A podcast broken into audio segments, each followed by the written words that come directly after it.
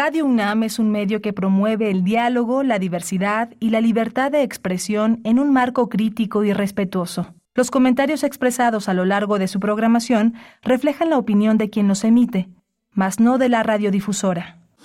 Radio UNAM presenta Primer Movimiento, El Mundo desde la Universidad.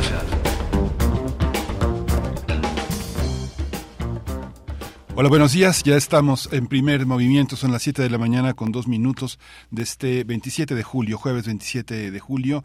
Estamos en Adolfo Prieto 133 en la Colonia del Valle, en el 860 de AM, en el 96.1 de FM, haciendo comunidad con ustedes con esta radio universitaria. Vamos a estar aquí a lo largo de tres horas, de 7 de la mañana a, 10, eh, a las 10 de la mañana.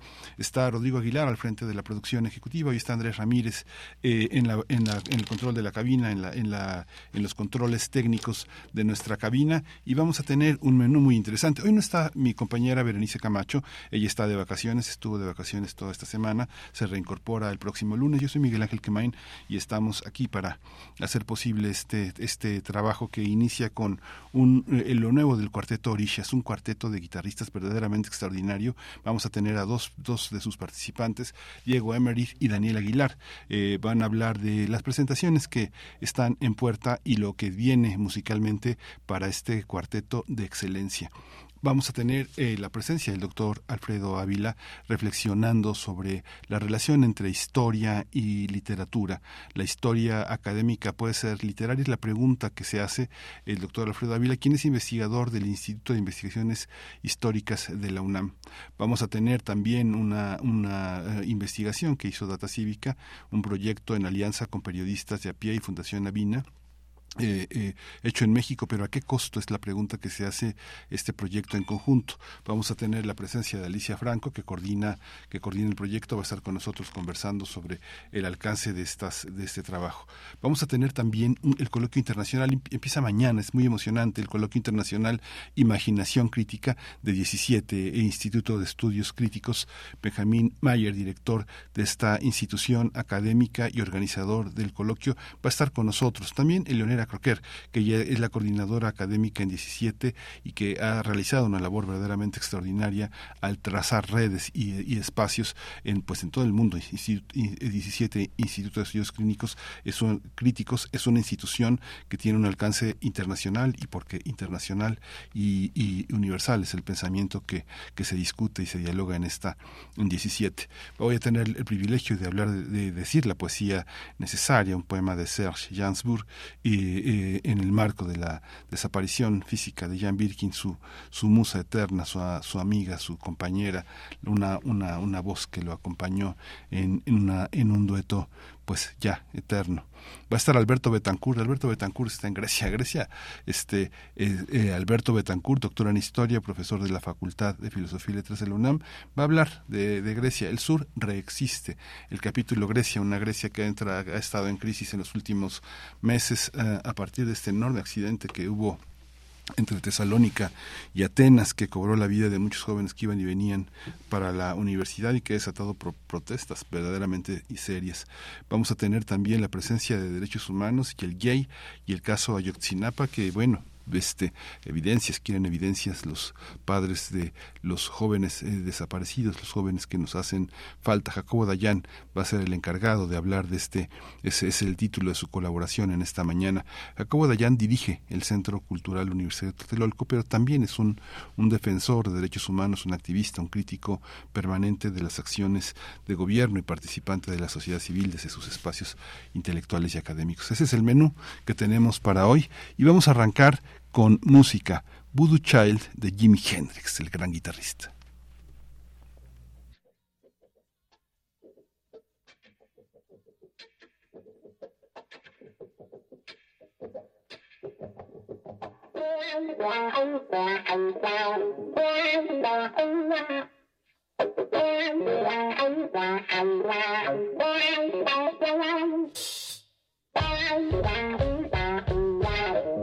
Thank you.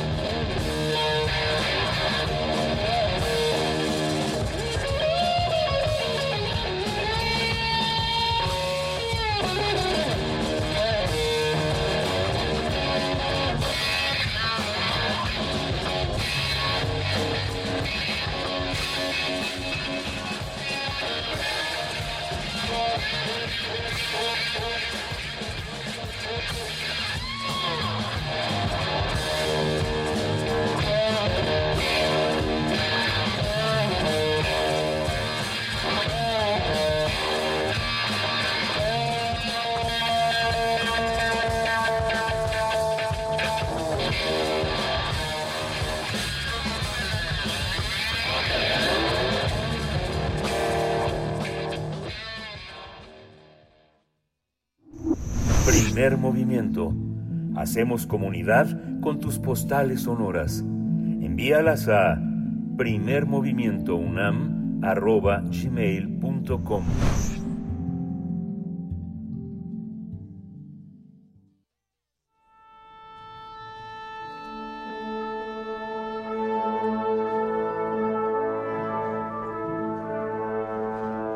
Afina tus oídos Aquí te presentamos una recomendación musical.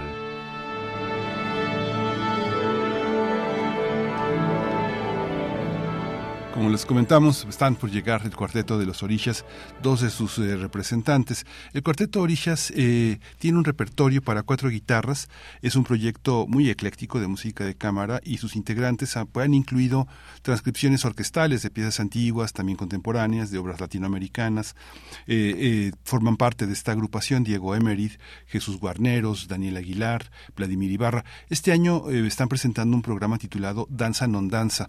Las obras que interpretan van desde el famoso poema sinfónico Danza Macabra de Saint-Saëns en un arreglo del guitarrista canadiense Luis Trepanier, pasando por Carmen Fantasy de Stephen Goss y Dios nunca muere del gran, gran Macedonio Alcalá, además de Opals de Philip Houghton.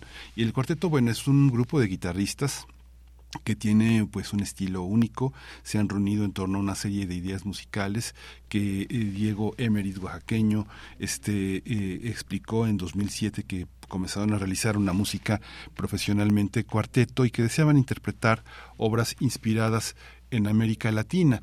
Es una, es una agrupación muy muy interesante. Y bueno Diego decidió investigar a fondo que en la cultura eh, que ellos este a la que se estaban asomando en la obra de Leo Brauer el rito de los orillas era muy eh, muy importante. Entonces decidieron nombrar al cuarteto eh, orillas en función de esta obra que es una obra muy impresionante de Leo Brauer. Ustedes saben que el rito de orillas pues son 16 deidades africanas que han impregnado la cultura cubana. Hay una este Olodumare es el dios principal de este panteón de este panteón Orisha que eh, tiene una idea de un mundo de Aye que quiere decir la tierra y un mundo también este alterno. Hay hay grandes obras alrededor de esto. Leo Brauer que nació si no me equivoco, ahorita le preguntamos a Wikipedia, en 1938, es uno de los más grandes músicos cubanos, este, sigue, sigue vivo por fortuna, tiene 84 años, y Natalia Bolívar escribió un libro maravilloso que, este, que es un rito de paso para los turistas intelectuales en Cuba, que se llama Los Orishas en Cuba, que es un libro que de alguna manera tiene tiene 84 años, nació en el 39, Leo Brauer, nos dice Rodrigo Aguilar, eh, 1939 eh, y, y, Natalia Bolívar nació en 1934 es una es un libro de una antropóloga es la antropóloga este que tiene un altar en Cuba un altar enorme porque los orillas en Cuba pues es la base de una de una genealogía santera muy importante. Y bueno está este otro libro que circuló circuló este por abajo del agua en Cuba durante muchos años que es el bosque de Lidia Cabrera. Hoy se puede acceder a ese libro maravilloso en PDF Vamos a esperar a que llegue este extraordinario grupo. Tenemos música, pero ellos van a, seguramente traen sus guitarras y van a interpretar aquí en la cabina alguna de sus, eh, de, sus presentaciones virtuosas. Pero mientras vamos a ir, vamos a ir con el otro lado, el otro, el otro lado del mundo, con el caleidoscopio americano que forma parte de esta, de esta cápsula que tenemos sobre Ala Piazzolla 2 es, es, una canción, es una canción de ellos que vamos a escuchar en este caleidoscopio americano que caracteriza a este, a este potente grupo de virtuosos.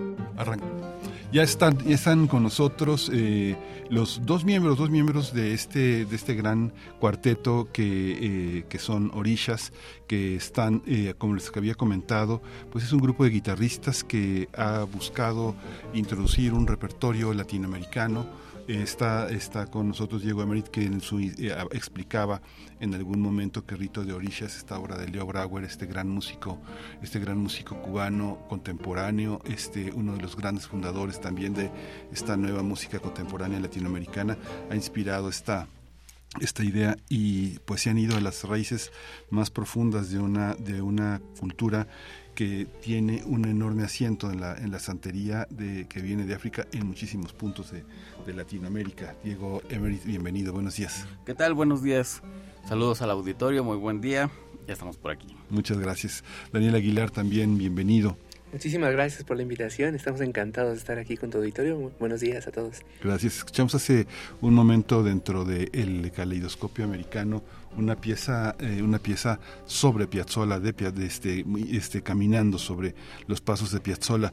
Cuéntanos, Daniel, les explicaba en un inicio que está, está sostenida la idea en, una, en, la, en la música de Brauer y tú vienes también de una de, pensar también la música oaxaqueña que no está lejana ni de la música africana ni de la música cubana y que tiene una profunda raíz latinoamericana. ¿Cómo pensar un cuarteto de guitarras, un instrumento tan complejo, tan rico y al mismo tiempo tan presente entre nosotros?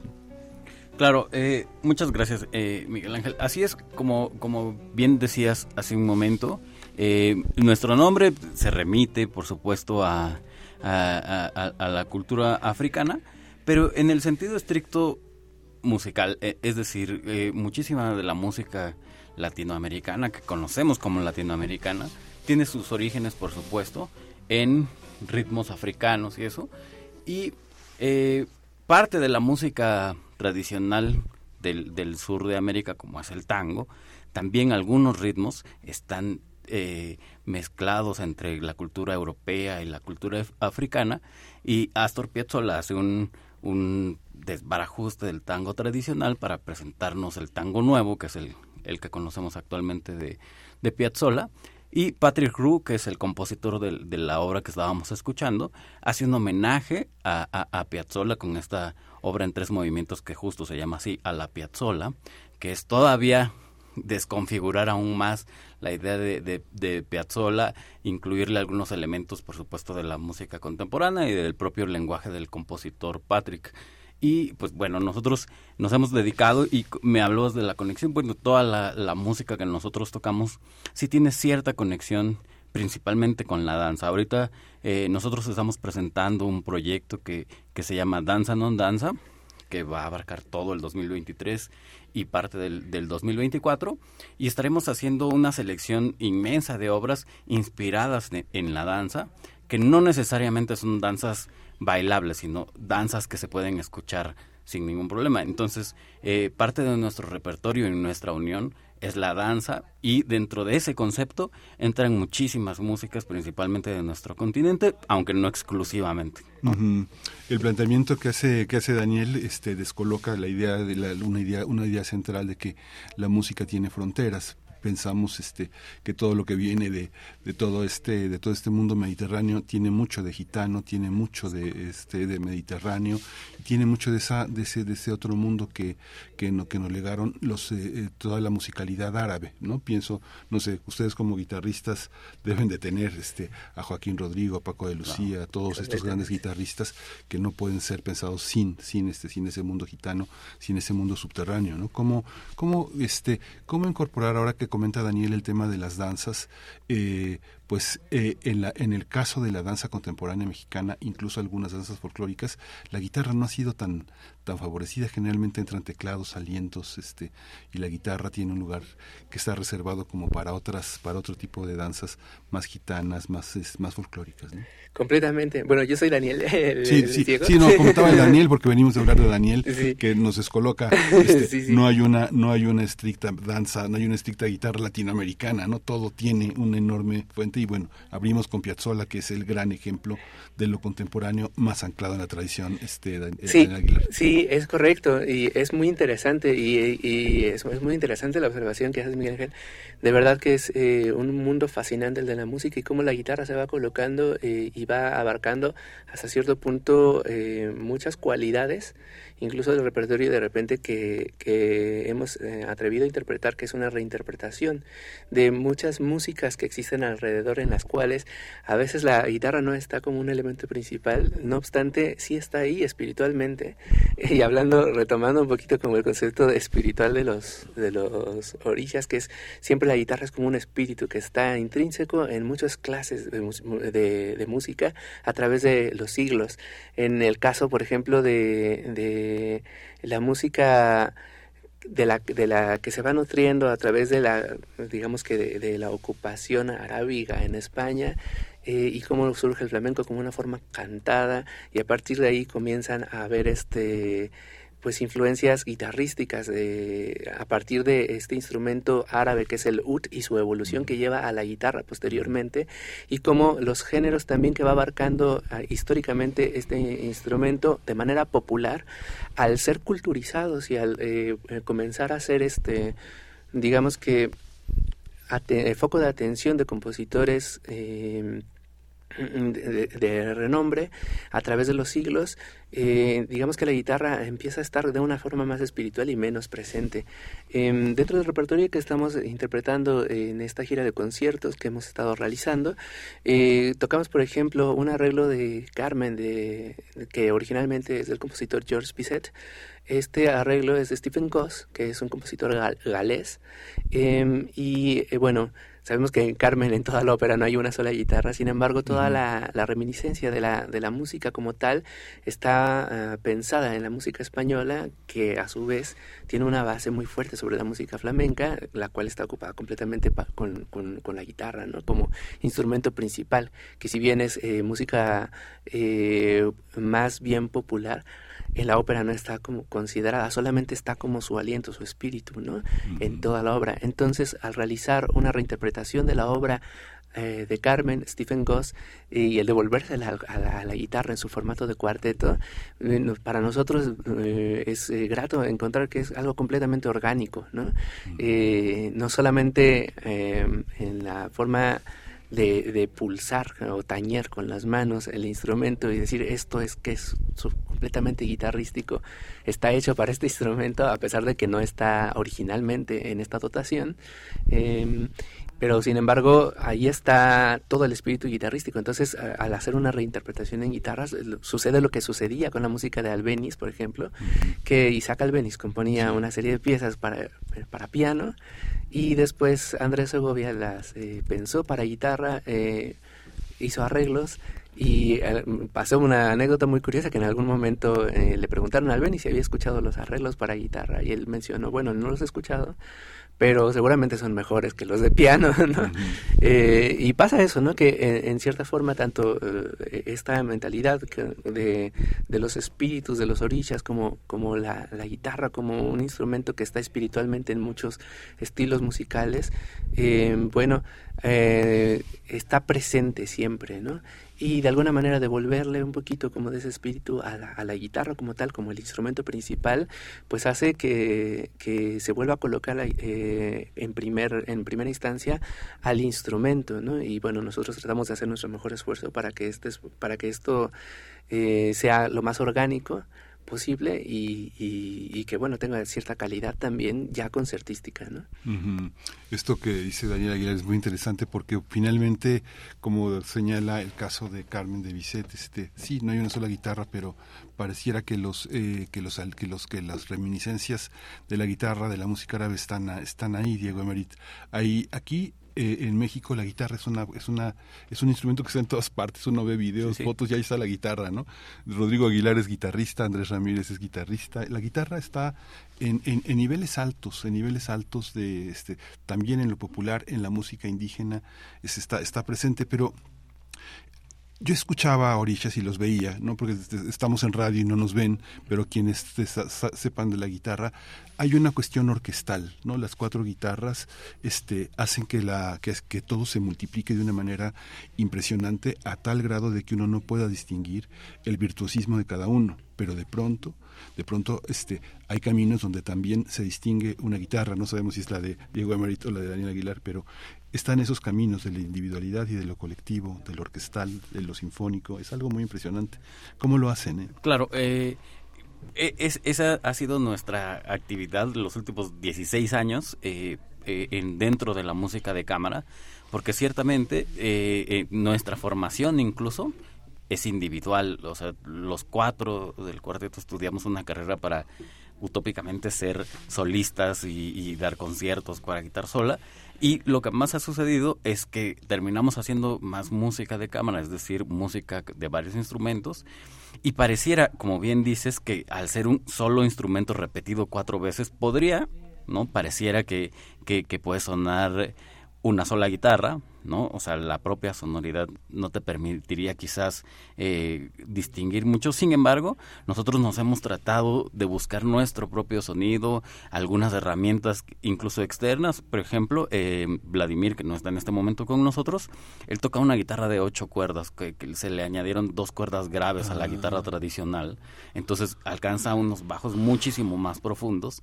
Y, y por ejemplo, ahorita nosotros estamos eh, terminando de grabar un disco que se va a lanzar este año y ahora que hemos estado revisando las grabaciones que nos han enviado eh, eh, el, ingeniero y, demás, hemos escuchado la gran diferencia que hace el simple hecho de tener una guitarra con mucho más cuerpo en los bajos, porque si se oye algo, ¿no? Entonces hemos tratado de, distinguirnos en lo individual, sí, a través del color, porque la guitarra tiene muchísima, es, es muy virtuosa, la, usamos incluso de manera de percusiones, hay obras que, que, están escritas para cuatro guitarras que tienen muchísimas percusiones y mm. la guitarra nos mm. permite tener eh, eh, eh, sonidos muy graves, sonidos muy agudos en las percusiones o hacer algunos efectos de cuerdas, pizzicatos Bartok para jalar cuerdas y el propio sonido, insisto, individual, alguno tenemos un sonido un poco más brillante que, que el otro y eso lo tratamos de aprovechar a la hora de interpretar las obras que nosotros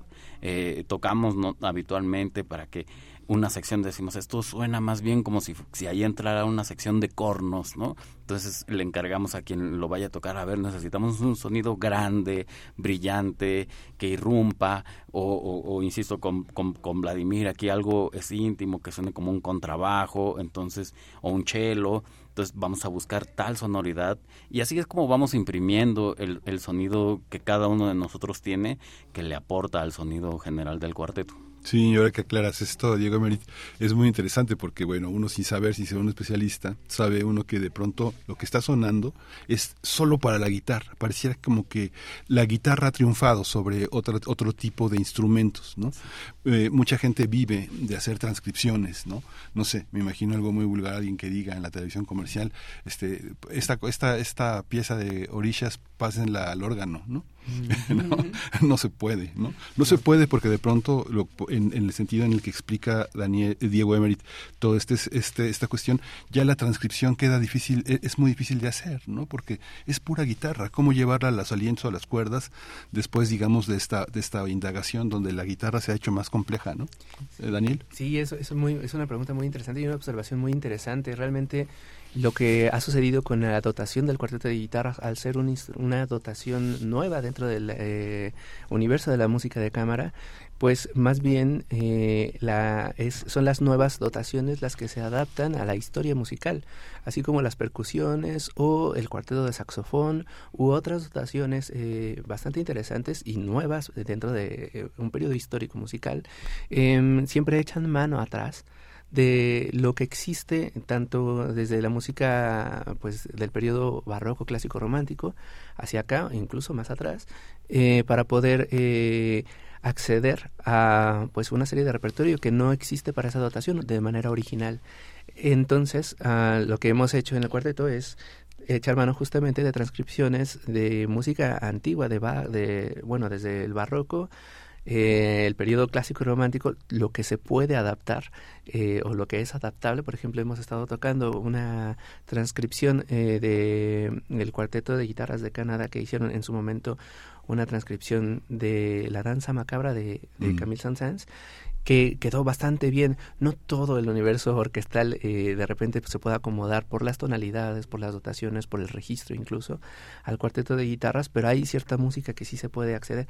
Al revés es muy complicado, ciertamente, porque eh, al aprovechar ahora sí todas las cualidades que puede ofrecer el cuarteto de guitarras como dotación instrumental, es muy difícil que eso lo pueda este, íntegramente eh, reinterpretar un ensamble que no tenga las mismas cualidades. Y por otro lado, se trata justamente de explotar lo que no puede hacer eh, otras dotaciones. Es decir, que en ocasiones cuando se puede acceder al repertorio antiguo, ya sea orquestal o sea de órgano, por ejemplo, en el caso de Bach, eh, y trasladarlo a, a la dotación moderna, que es el cuarteto de guitarras, se puede hacer, no con todo, pero lo que se puede aprovechar, eh, estamos muy contentos de poder hacerlo, pero al revés, estamos conscientes de que es muy complicado y que es raro que alguien, de hecho nunca yo he escuchado una reinterpretación original para cuarteto de guitarra en una dotación que no sea esta. Mm. Vamos a escuchar, vamos a escuchar White de Cuarteto Orillas y cuando regresemos, este Diego Marit nos dice de qué va, de qué va esta pieza. Vamos a escucharla con mucha atención. White.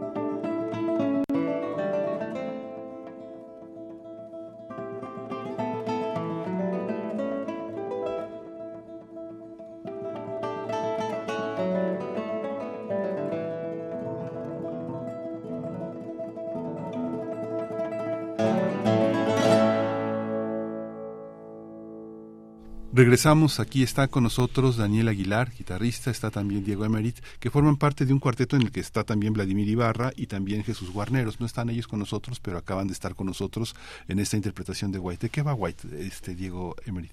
Bueno, White, Black, eh, Opal White, eh, es, Es, es, un, es un movimiento de, de una obra en tres, en tres secciones de Philip Houghton, un compositor australiano eh, inspirado en, en, los ópalos, en la piedra, eh, eh, en, este mineral precioso. y, está dividida en tres secciones. Más tarde escucharemos una más, pero este es el tercer movimiento, White Opal, que está inspirado en, en uno de las piedras, pues, una casi casi es el oro. En Australia es una es una joya muy valorada y el compositor lo que hace es tratar de es, un, reto interesantísimo porque tratar de, hacer un juego de luces eh, eh, en, dentro de cuatro guitarras. Es decir, esta obra está concebida para ser escuchada con un juego de luces. Nosotros hemos tenido la oportunidad de, tocarla en, en, auditorios, en teatros que cuentan. en el CENART, por ejemplo, en, tocamos en el Teatro de, la, eh, de Danza, en el Raúl Flores Canelo, que tiene toda una iluminación interesantísima y pudimos hacer el montaje total de, de esta obra con cómo fue concebida eh, y, tratando de ir empalmando el sonido con la luz.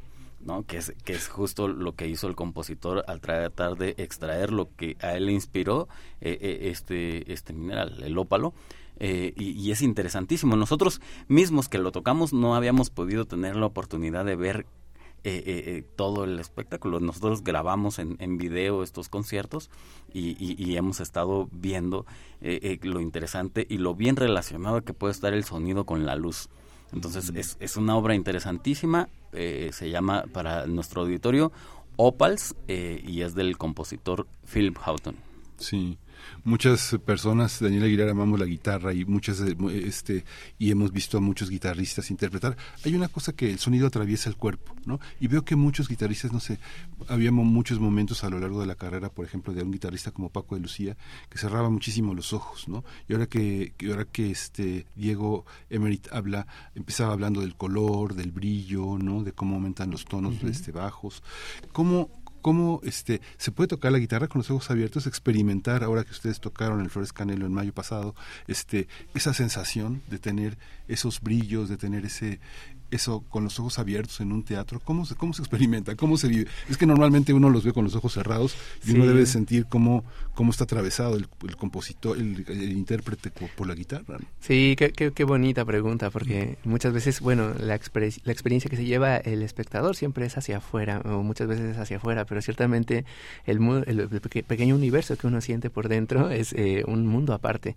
Y realmente cuando uno tiene la guitarra, eh, la manera en la que se coloca y se acomoda, y además más en la guitarra clásica particularmente, donde eh, el dorso o la parte trasera de la guitarra va eh, completamente pegada al pecho, eh, lo que sucede es que pues los armónicos se sienten, se sienten en el pecho, ¿no? Y se sienten como esta vibración de estos vaivenes o oleajes de armónicos que hacen que realmente se vuelva un mundo completamente íntimo, ¿no? Sin duda es una mucho mejor experiencia tocar con los ojos cerrados porque uno va sintiendo realmente todo lo que va sucediendo y es otra forma de escuchar con el cuerpo, con las vibraciones, en donde no necesariamente está el oído completamente involucrado, es como una mixtura entre eso y cómo se siente el, vibrar del instrumento en, en el cuerpo, ¿no? Em, que creo que no en todos los instrumentos se siente igual, aunque siempre uno cuando provoca el sonido del mismo instrumento hay una vibración, ya sea en la flauta más como en los resonadores del cráneo o este o en, otros tipos de instrumentos, en el saxofón o en la trompeta, por ejemplo, es tan fuerte que hay algunos eh, algunos eh, intérpretes que tienen muy claro un sonido no por cómo suena, sino por cómo vibra en, en, en, ciertas áreas del cuerpo, ¿no? Pero bueno, también en la música de cámara es muy importante la comunicación visual a veces para poder entrar en lugares específicos juntos, eh, seguir las respiraciones, entonces se vuelve una cuestión muy interesante porque además se tiene que incluso como seguir como alinear el ritmo cardíaco entre los cuatro, eh, irnos comunicando visualmente, estar al pendiente de cómo estamos respirando. Entonces, eh, no es tanto una distracción, sino una forma de, de permanecer juntos y poder dar, realizar un discurso de manera conjunta, ¿no? es, es, una experiencia también muy interesante la de la música de cámara desde esa perspectiva. Sí. Este, Diego, eh, tenemos, se corta el tiempo. Uno se da cuenta de que esto podría seguir, digo, no es mi territorio, pero este, se me imagino este, una, una larga sesión con ustedes en el auditorio Julián Carrillo, en una, una, una, este, en una experiencia de alguna manera pedagógica, escuchando todo esto que comentas tú, que comenta Daniel. Pero bueno, nos vamos a despedir con Black Opal, pero cuéntanos dónde van a estar, cómo seguirlos. Claro. Este, eh, eh, en nuestra siguiente presentación es este sábado 29 de julio a las 5.30 de la tarde en la Compañía Cultural Cántaro, que está ubicado en la Castañeda 17B de Mixcoac, eh, aquí en la Ciudad de México, y vamos a hacer posteriormente algunos conciertos en Aguascalientes, vamos a ir a, a, Guerrero, obviamente haremos más conciertos en la Ciudad de México, entonces los invitamos a seguirnos en nuestras redes sociales que están todas parejo Orishas MX, tanto en YouTube, como en Facebook, como en Instagram, y ahí estamos publicando constantemente los anuncios de nuestras siguientes presentaciones y ahora que sale el disco que estamos preparando para ustedes, eh, pues obviamente también ahí lo, lo estaremos publicando. Eh, entonces eh, sería para nosotros de gran ayuda si nos, si nos siguen en nuestras redes sociales y están pendientes de nuestra actividad. También si no tienen oportunidad de, de, de vernos en algún en alguno de estos conciertos. En, la, en las plataformas está el disco que ya tenemos eh, en, las diversas plataformas como Apple Music, eh, de iTunes, de Spotify, etcétera, eh, que es Caleidoscopio Americano. Entonces, ahí los esperamos. Muchas gracias, Daniel, Diego Emeris y Daniel Aguilar. Es una gran oportunidad para la gente que hace coreografía, que hace danza, de acercarse a un cuarteto de guitarristas del, del, del, del más alto nivel, porque además son capaces de crear, este, de crear, yo creo que todo el tiempo me imagino que se reúnen a ensayar y todo el tiempo están creando. Vamos a escuchar, vamos a despedirnos con Black Opal, este, de Cuarteto Orishas, y pues les agradecemos muchísimo que hayan estado con nosotros. Muchas gracias por la invitación, encantados.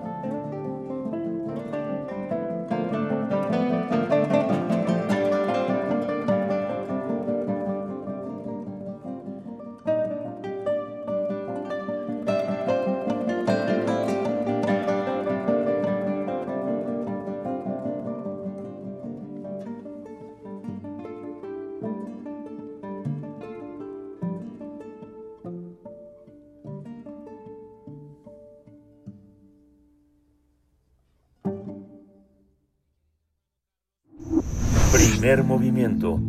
Hacemos comunidad con tus postales sonoras. Envíalas a primermovimientounam.gmail.com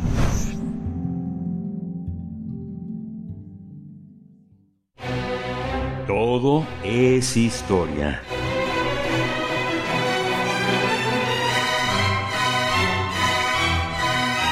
Y está con nosotros el doctor Alfredo Ávila, investigador de el, eh, eh, del Instituto de Investigaciones Históricas eh, de la UNAM. empezamos, bueno, nos fuimos de vacaciones con una con un, realmente un reto, historia y literatura. Alfredo Ávila, buenos días, ¿cómo estás?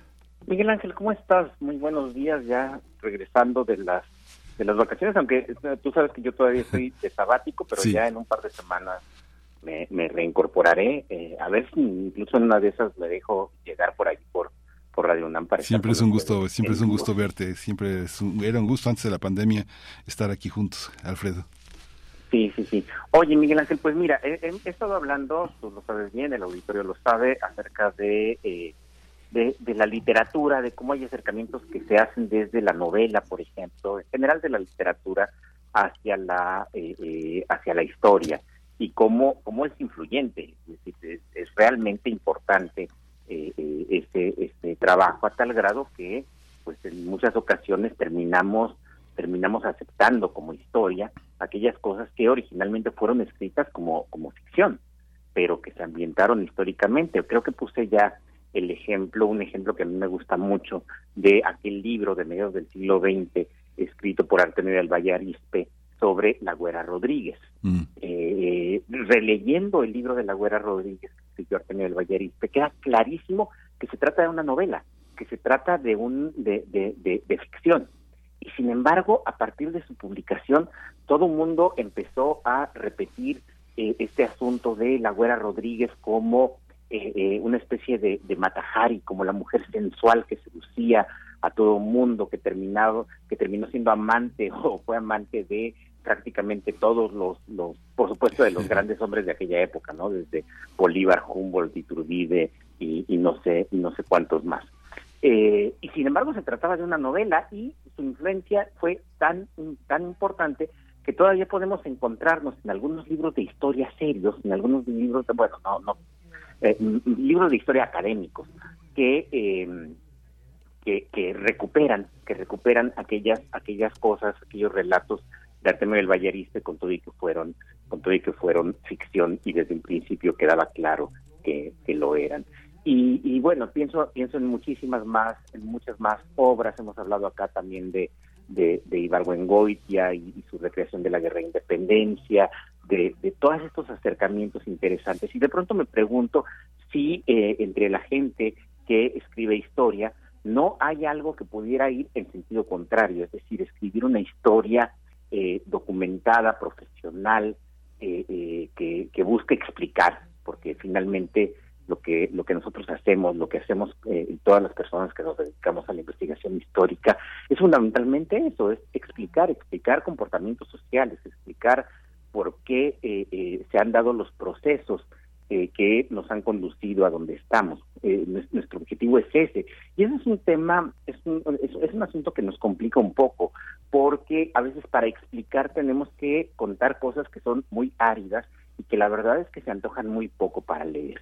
Mira, pienso, por ejemplo, en, en algunas de las grandes obras eh, que se han escrito de eh, en materia de historia económica, tal vez una de las de las menos atractivas para el público para el público interesado, para el público lector, eh, que, preferiría mejores relatos. Pienso, por ejemplo, en la gran obra de Chonu, un historiador francés que dedicó muchísimos años de su de sus estudios de doctorado para elaborar una tesis que tenía siete volúmenes sobre eh, Sevilla y el Atlántico, sobre el comercio entre Sevilla eh, y los dominios españoles en América durante los siglos XVI y XVII y todavía parte del, del XVIII. Pues imagínate, siete volúmenes de análisis muy cuidadoso, muy detallado, muy riguroso de del comercio, de los productos que se embarcaban en Sevilla, a, los puertos a los que llegaban. El, se, se trata, por lo tanto, de una obra de una obra fundamental para entender el comercio de aquella época, pero también, como tú podrás imaginarte, pues es una obra de, muy difícil lectura para una persona que no es especializada, para una persona que no es historiadora, pues que, de pronto tiene enfrente todo, esta toda esta obra enorme y difícil, muy muy muy difícil.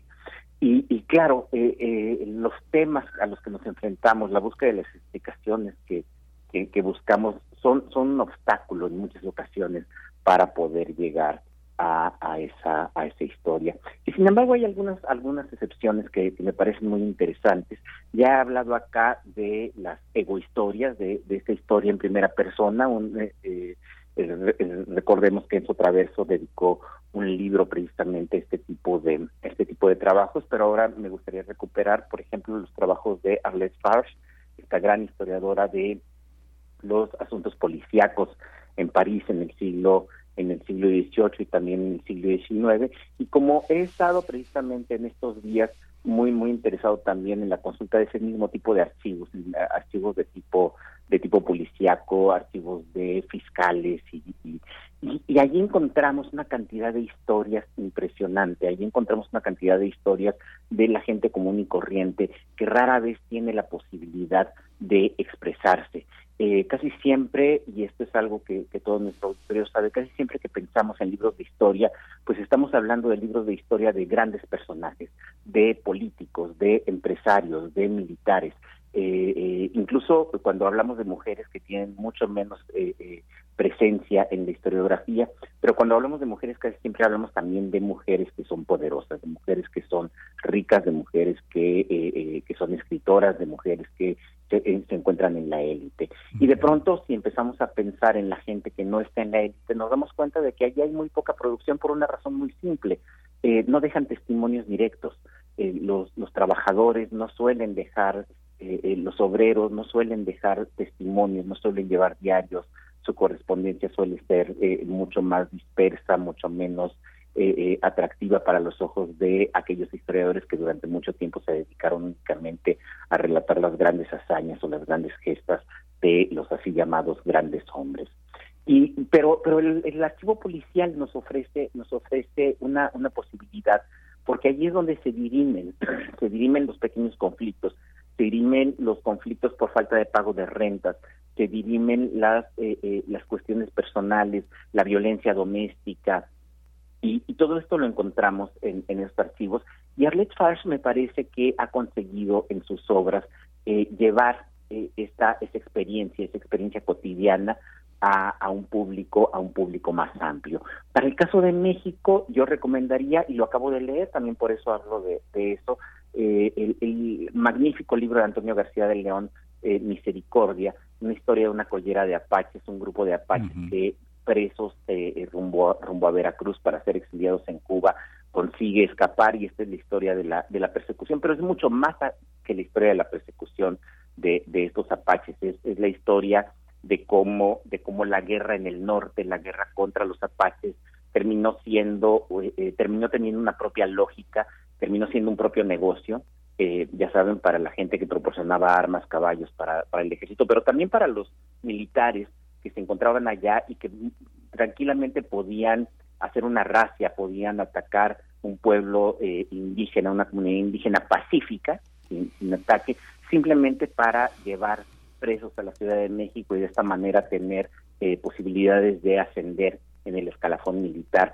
Vamos, algo que algo que seguimos viendo en México después con la guerra contra las drogas, todos estos ajustamientos extrajudiciales que bueno, cuando no se cuando no se reportaban como extrajudiciales, pues le permitían a, los que participaban en ellos promociones y, más recursos para continuar con estas con estas guerras.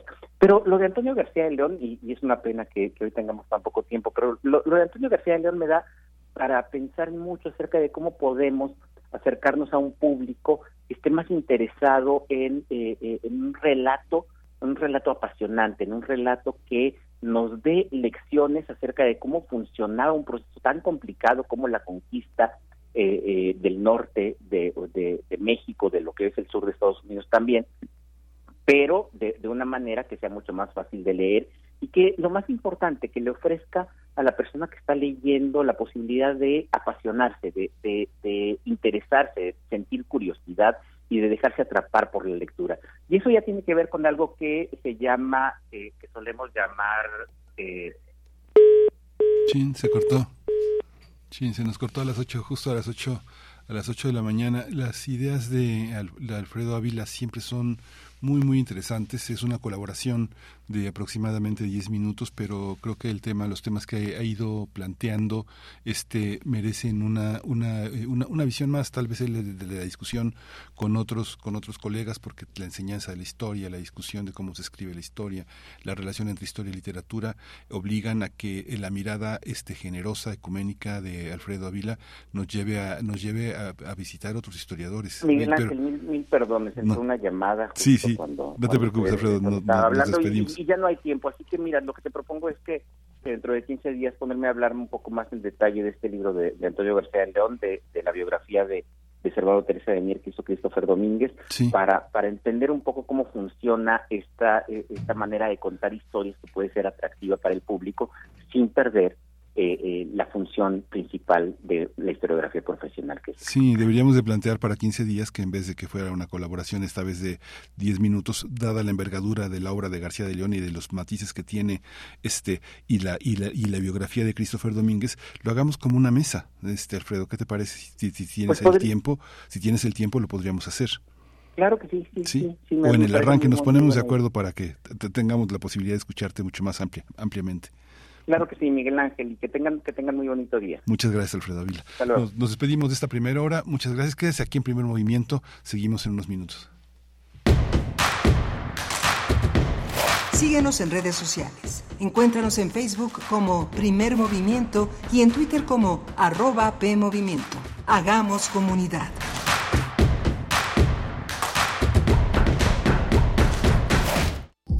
96.1 de frecuencia modulada.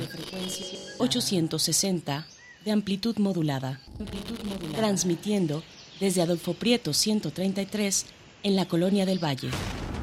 Escúchanos en nuestra página web radio.unam.mx. Síguenos en todas nuestras redes sociales. Facebook, Twitter, Instagram, Spotify y YouTube. XEUN. Radio UNAM. Experiencia sonora.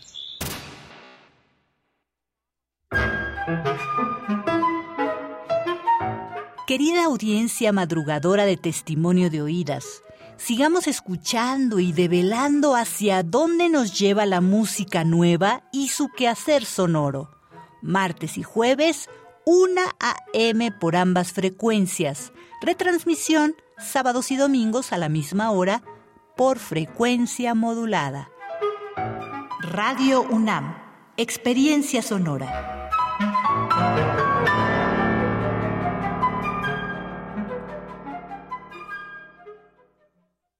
Si te interesa proveer de bienes o servicios a partidos políticos, coaliciones, precandidaturas, candidaturas, aspirantes y candidaturas independientes, debes inscribirte y estar activo en el Registro Nacional de Proveedores. Es rápido y fácil. Realiza tu alta en rnp.ine.mx. Si ya te inscribiste, mantén actualizada la información de los bienes y servicios que ofreces. Recuerda que si no estás en el RNP, no podrás ofrecer tus bienes o servicios. Mi INE es valioso porque mi INE nos une. Todo lo que dices influye en tu vida. Las palabras no caen en el vacío, así que asegúrate de decir lo correcto de la forma correcta. Radio UNAM te invita a descubrir el poder que guardas en tus palabras en el taller Voz, tu voz. Locución e interpretación de textos. Imparte Elena de Aro. Del 2 de septiembre al 21 de octubre todos los sábados de las 11 a las 13.30 horas a través de Zoom. Informes e inscripciones en cursosrunam.gmail.com. Para dar a conocer tu voz, primero tienes que descubrirla. Radio UNAM, Experiencia Sonora.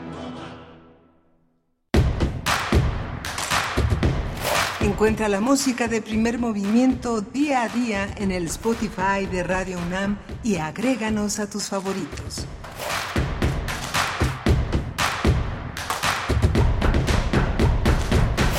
Hola, buenos días. Ya son las 8 de la mañana con 5 minutos de este jueves 27 de julio. Ya se extingue julio pero seguimos aquí este, firmes, eh, eh, alargando, alargando lo que sea posible de este mes con tantas cosas tan interesantes y preludio de una actividad académica que viene aquí en la UNAM muy intensa, muy importante. Estamos eh, en Adolfo Prieto 133, este es su casa, en la, colonia del Valle, en la sede de Radio UNAM.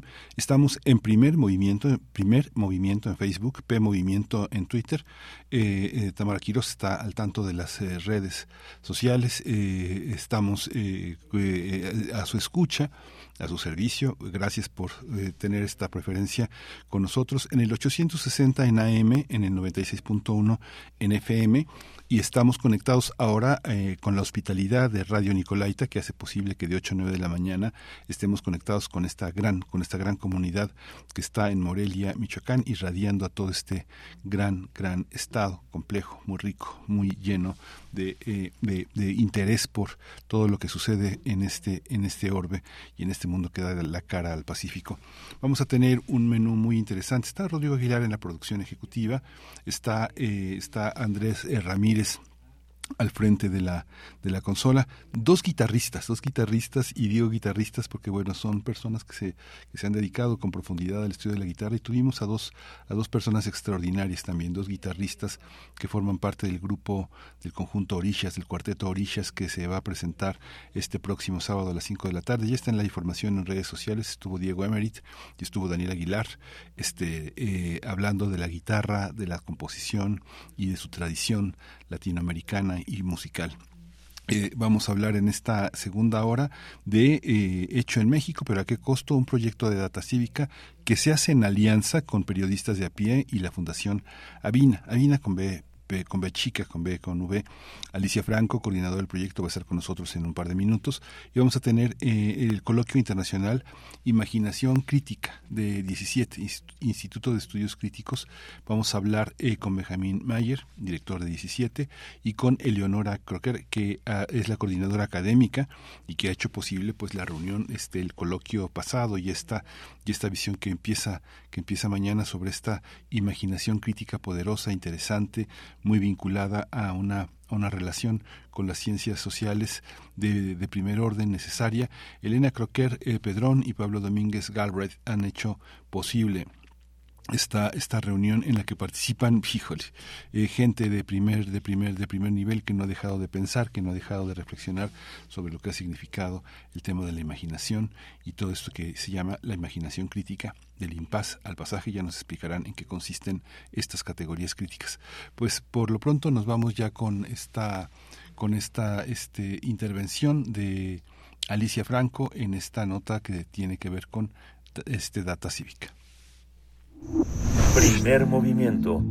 Hacemos comunidad con tus postales sonoras. Envíalas a primermovimientounam.gmail.com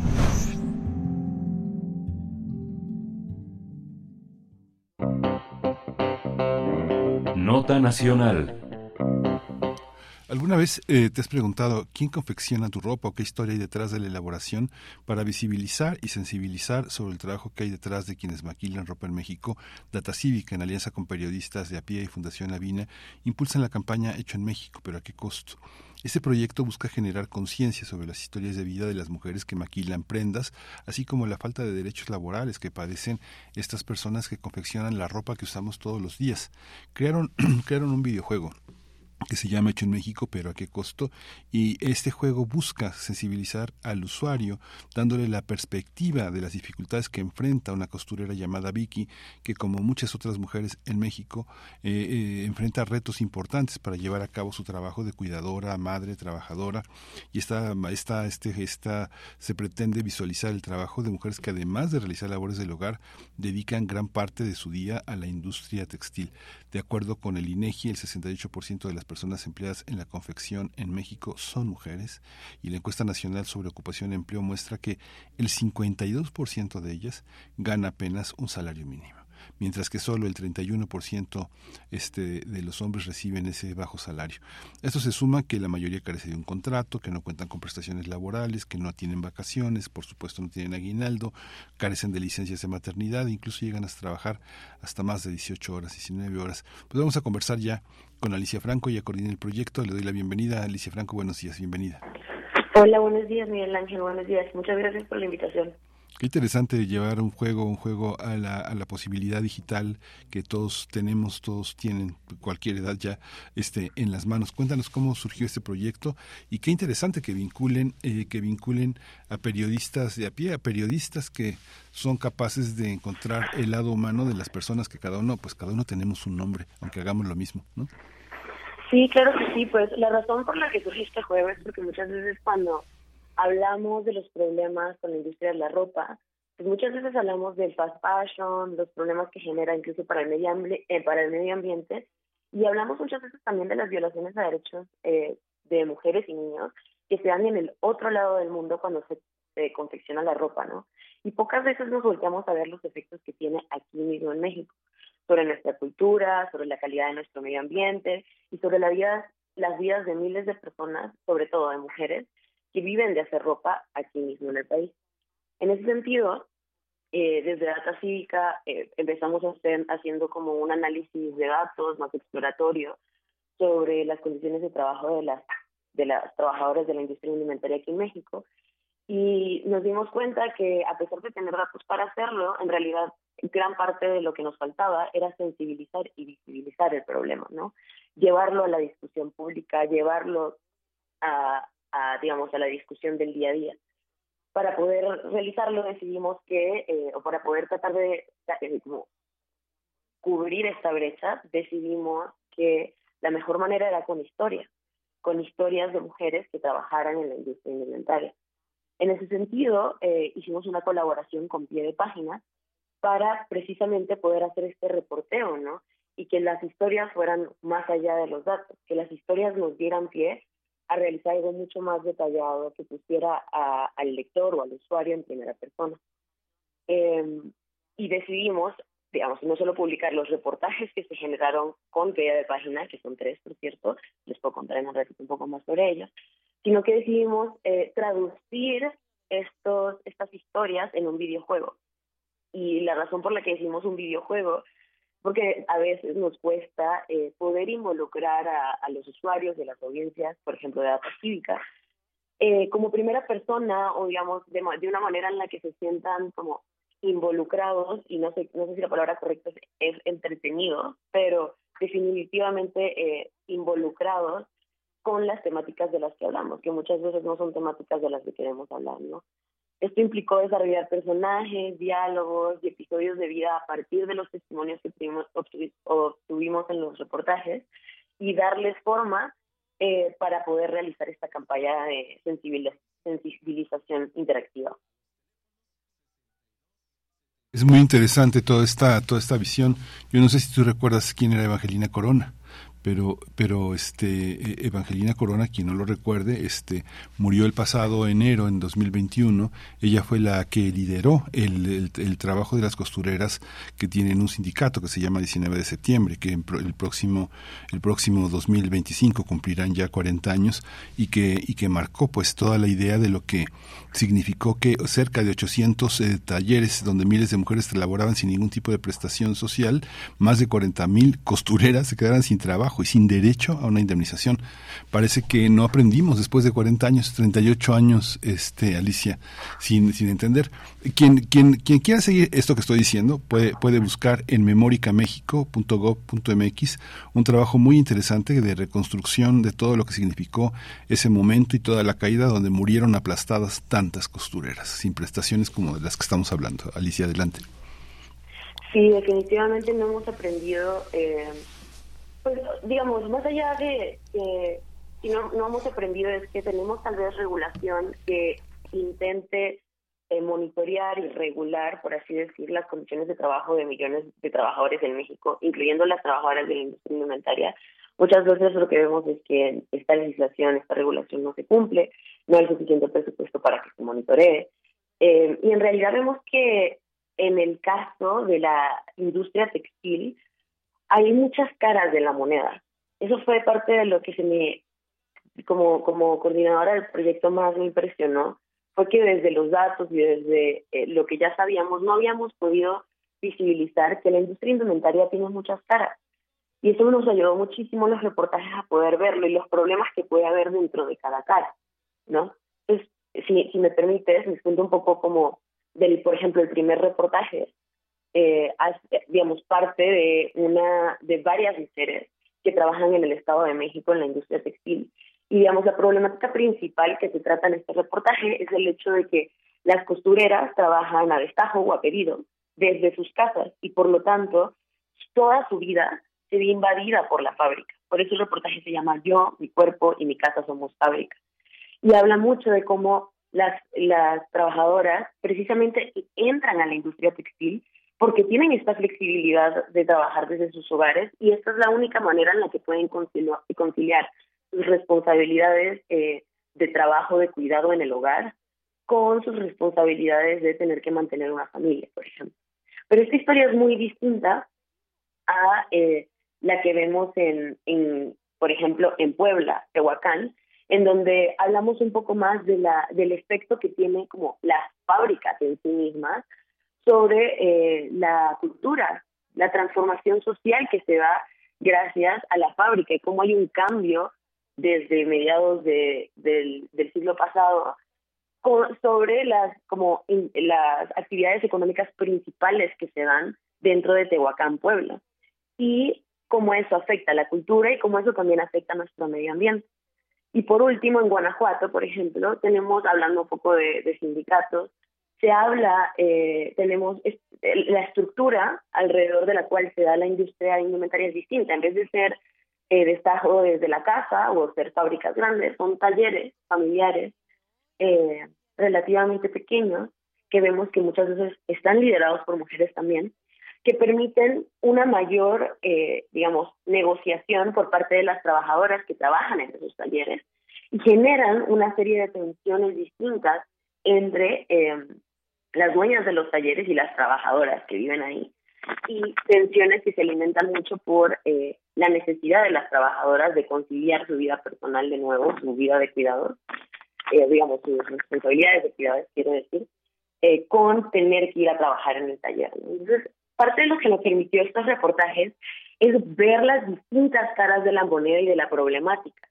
Y esto es indispensable para poder entender cómo lidiar con estas distintas caras, cómo lidiar con estas distintas problemáticas que son diferentes para distintos lugares en México y para miles de mujeres que tienen distintas maneras de trabajar dentro de la industria alimentaria. Sí, es fundamental. Y todo esto, bueno, ese, este, a mí, bueno, personalmente me da mucho gusto que estén involucrados periodistas y periodistas de esa calidad y de una organización tan importante como periodistas de a pie.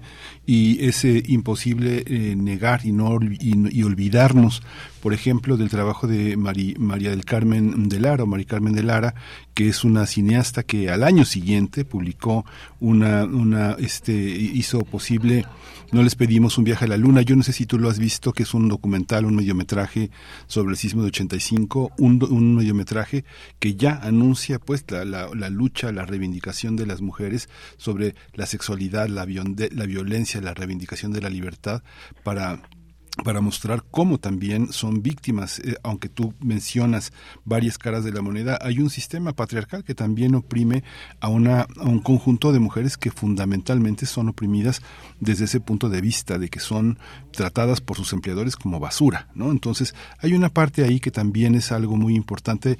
María Carmen de Lara después hizo una, una película muy interesante que se llama En el país de no pasa nada, que se, se editó en el año 2000, pero que muestra nuevamente cómo, cómo no aprendemos, Alicia, ¿no? Cómo no aprendemos, cómo entender, con todo y que tiene muchas caras, esa hay ese, es, una es una especie como de medusa que al tener una, una visión tan ilusoria no nos deja ver el centro. ¿Dónde está el centro de esta fragilidad y de esta de esta de esta opresión, Alicia? Wow, qué, qué buena manera de, de armar la pregunta. Y sí, sí entiendo a qué te refieres, como, bueno, tenemos distintas caras de la moneda, pero pues hay estructuras que sostienen la moneda, ¿no?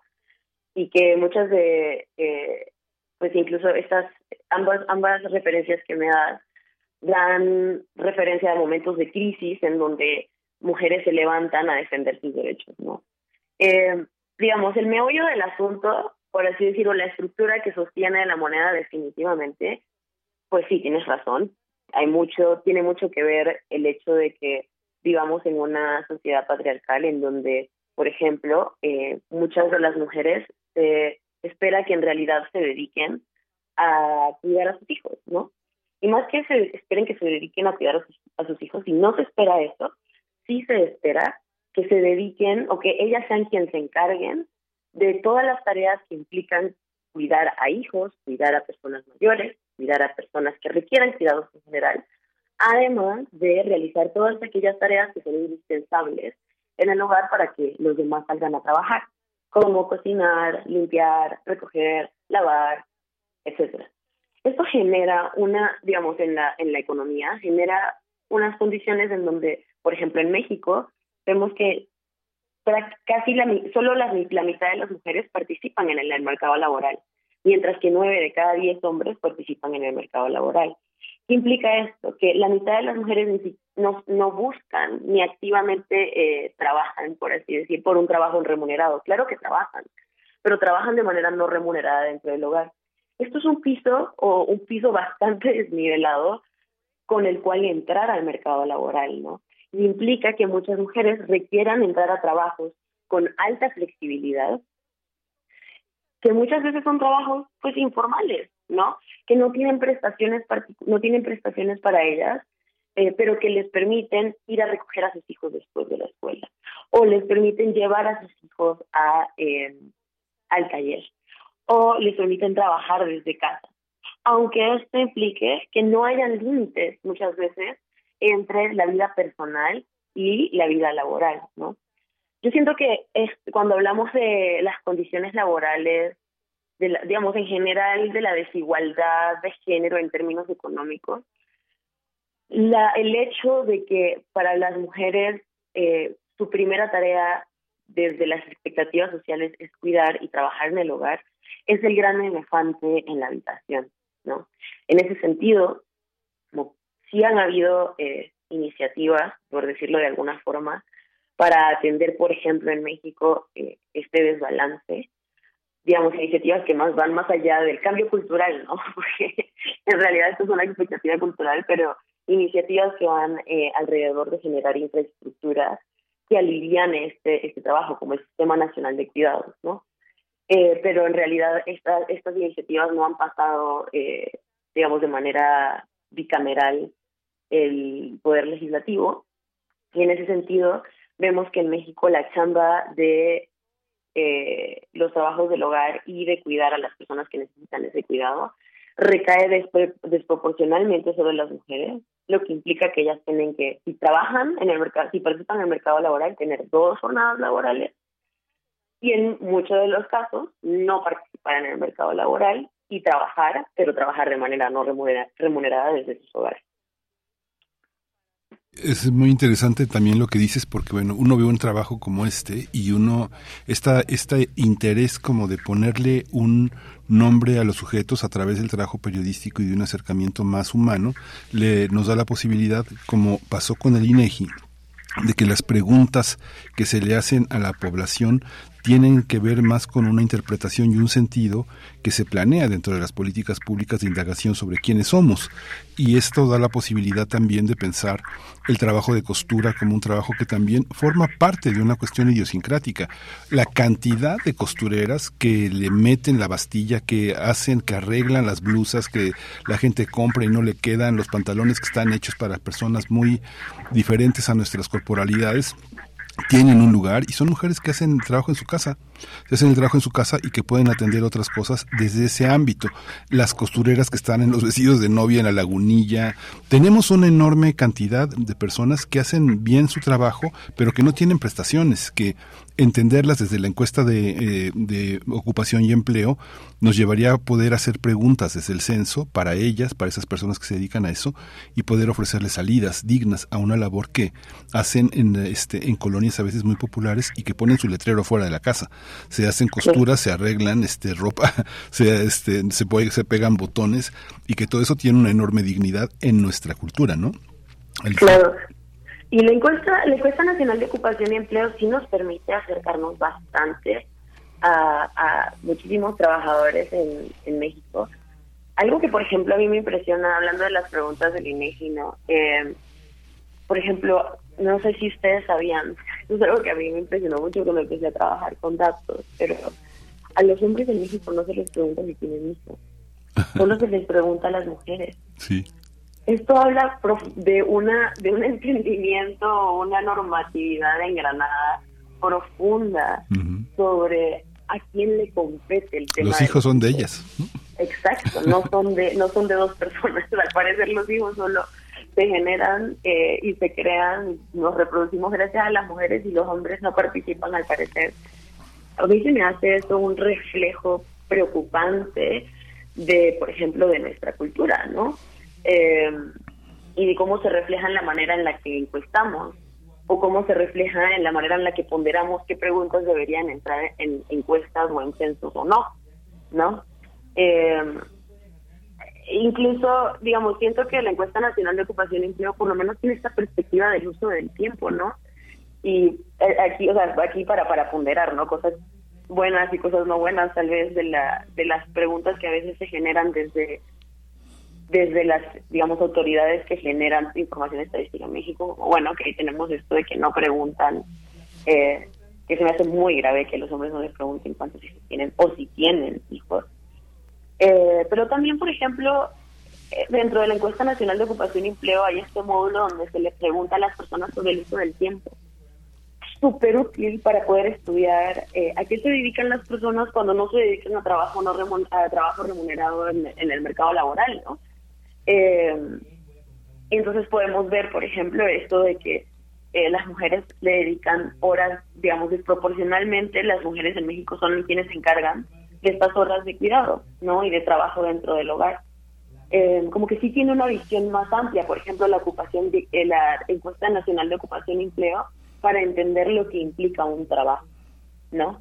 Para ver o tener una vista integral de lo que implica dedicarse a algo, ¿no? Y, y a lo que hacen las personas en sus días. No es una encuesta súper acotada a trabajo, digamos, remunerado. Y también es una encuesta que nos permite mucho eh, hablar sobre el trabajo informal, ¿no? Eh, que es la única, es una de las únicas fuentes de datos que nos permiten hablar del trabajo informal y lo hacen de manera bastante comprensiva y es completamente indispensable aquí en México por lo menos porque mitad de la economía es informal, ¿no? Entonces, bueno, siempre hay cosas que mejorarles y criticarles a muchas de estas encuestas, ¿no?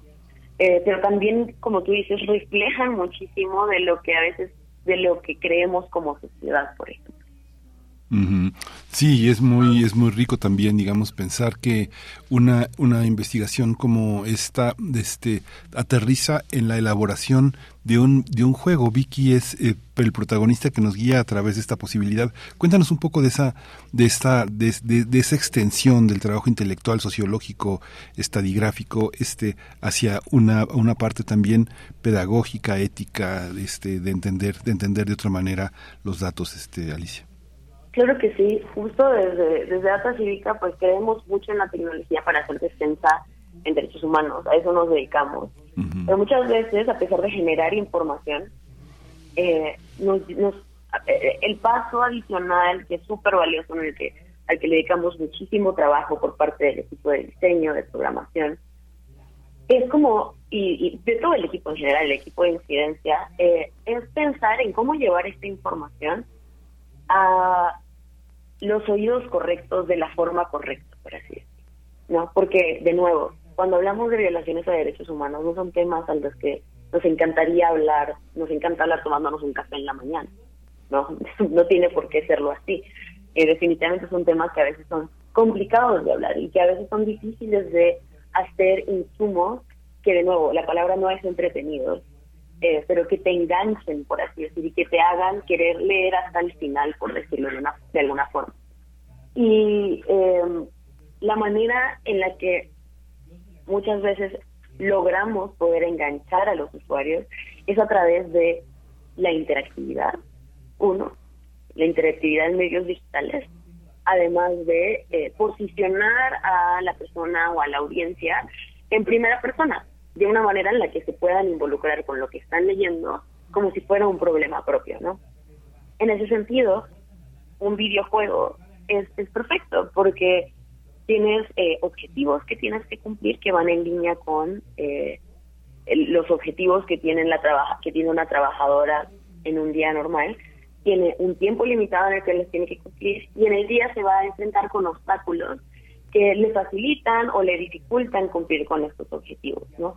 Y todo desde la perspectiva de Vicky, ¿no? El, jugador se vuelve Vicky y explora mucho de su vida, ¿no? Incluso em, eh, explora el lugar donde vive Vicky explora eh, lugares, ve que Vicky vive en un lugar que está afectado por la fábrica, ¿no?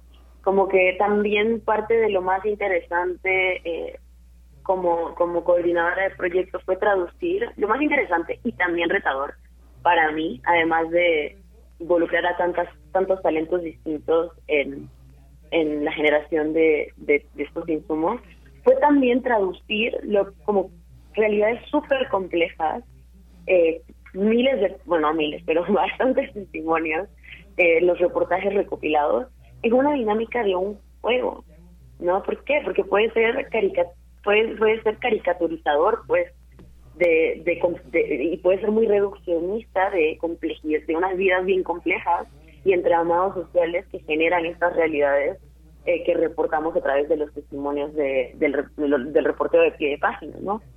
Entonces, eh, hacer el videojuego fue, fue retador en el sentido de que había que ejemplificar varias historias de muchas mujeres que tienen muchas interacciones en sí mismas y que tienen muchos contextos particulares en una sola historia, con una sola serie de objetivos en una lógica de juego, en algo que fuera retador, pero entretenido, pero también bonito de jugar, por así decir.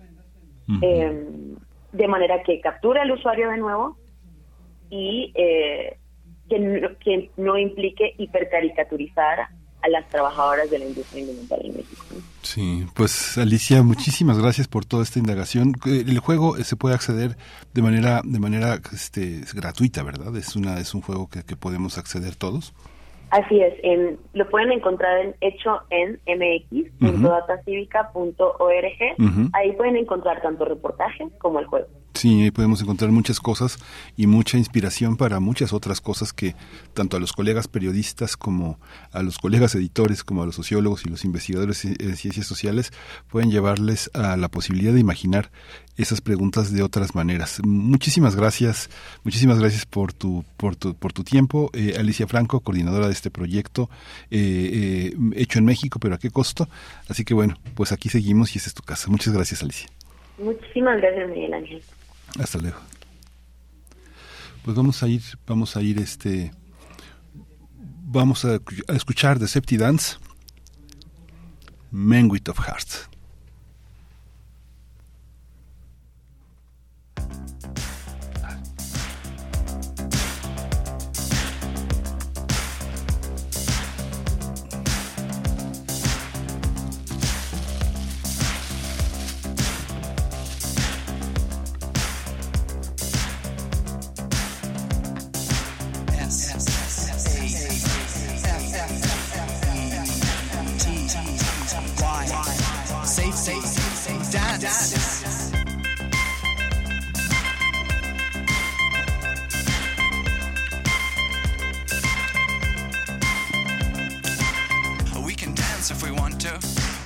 leave your friends behind.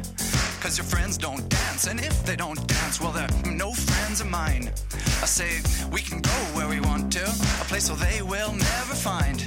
And we can act like we come from out of this world, leave the real one far behind. And we can dance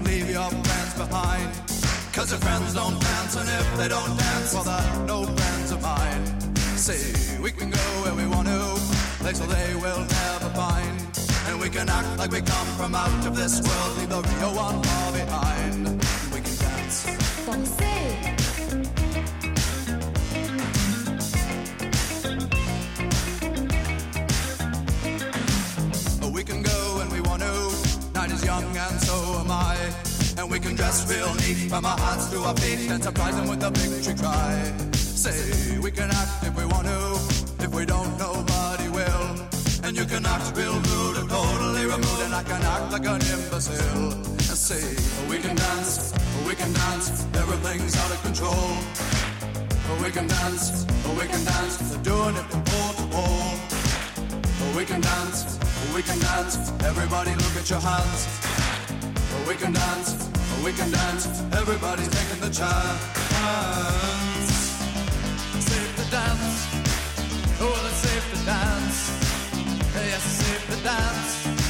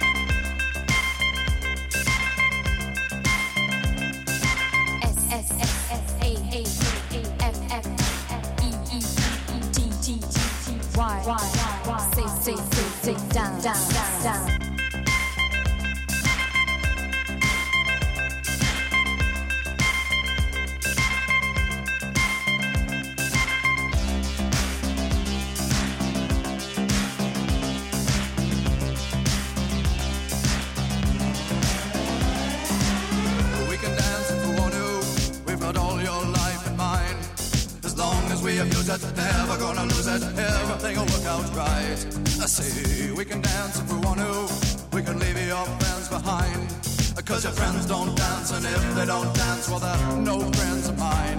I say, we can dance, we can dance, everything's out of control. But we can dance, we can dance, they're doing it from pole to pole. But we can dance, we can dance, everybody look at your hands. But we can dance, we can dance, everybody's taking the chance. Cool and safe to dance, yes, it's safe to dance.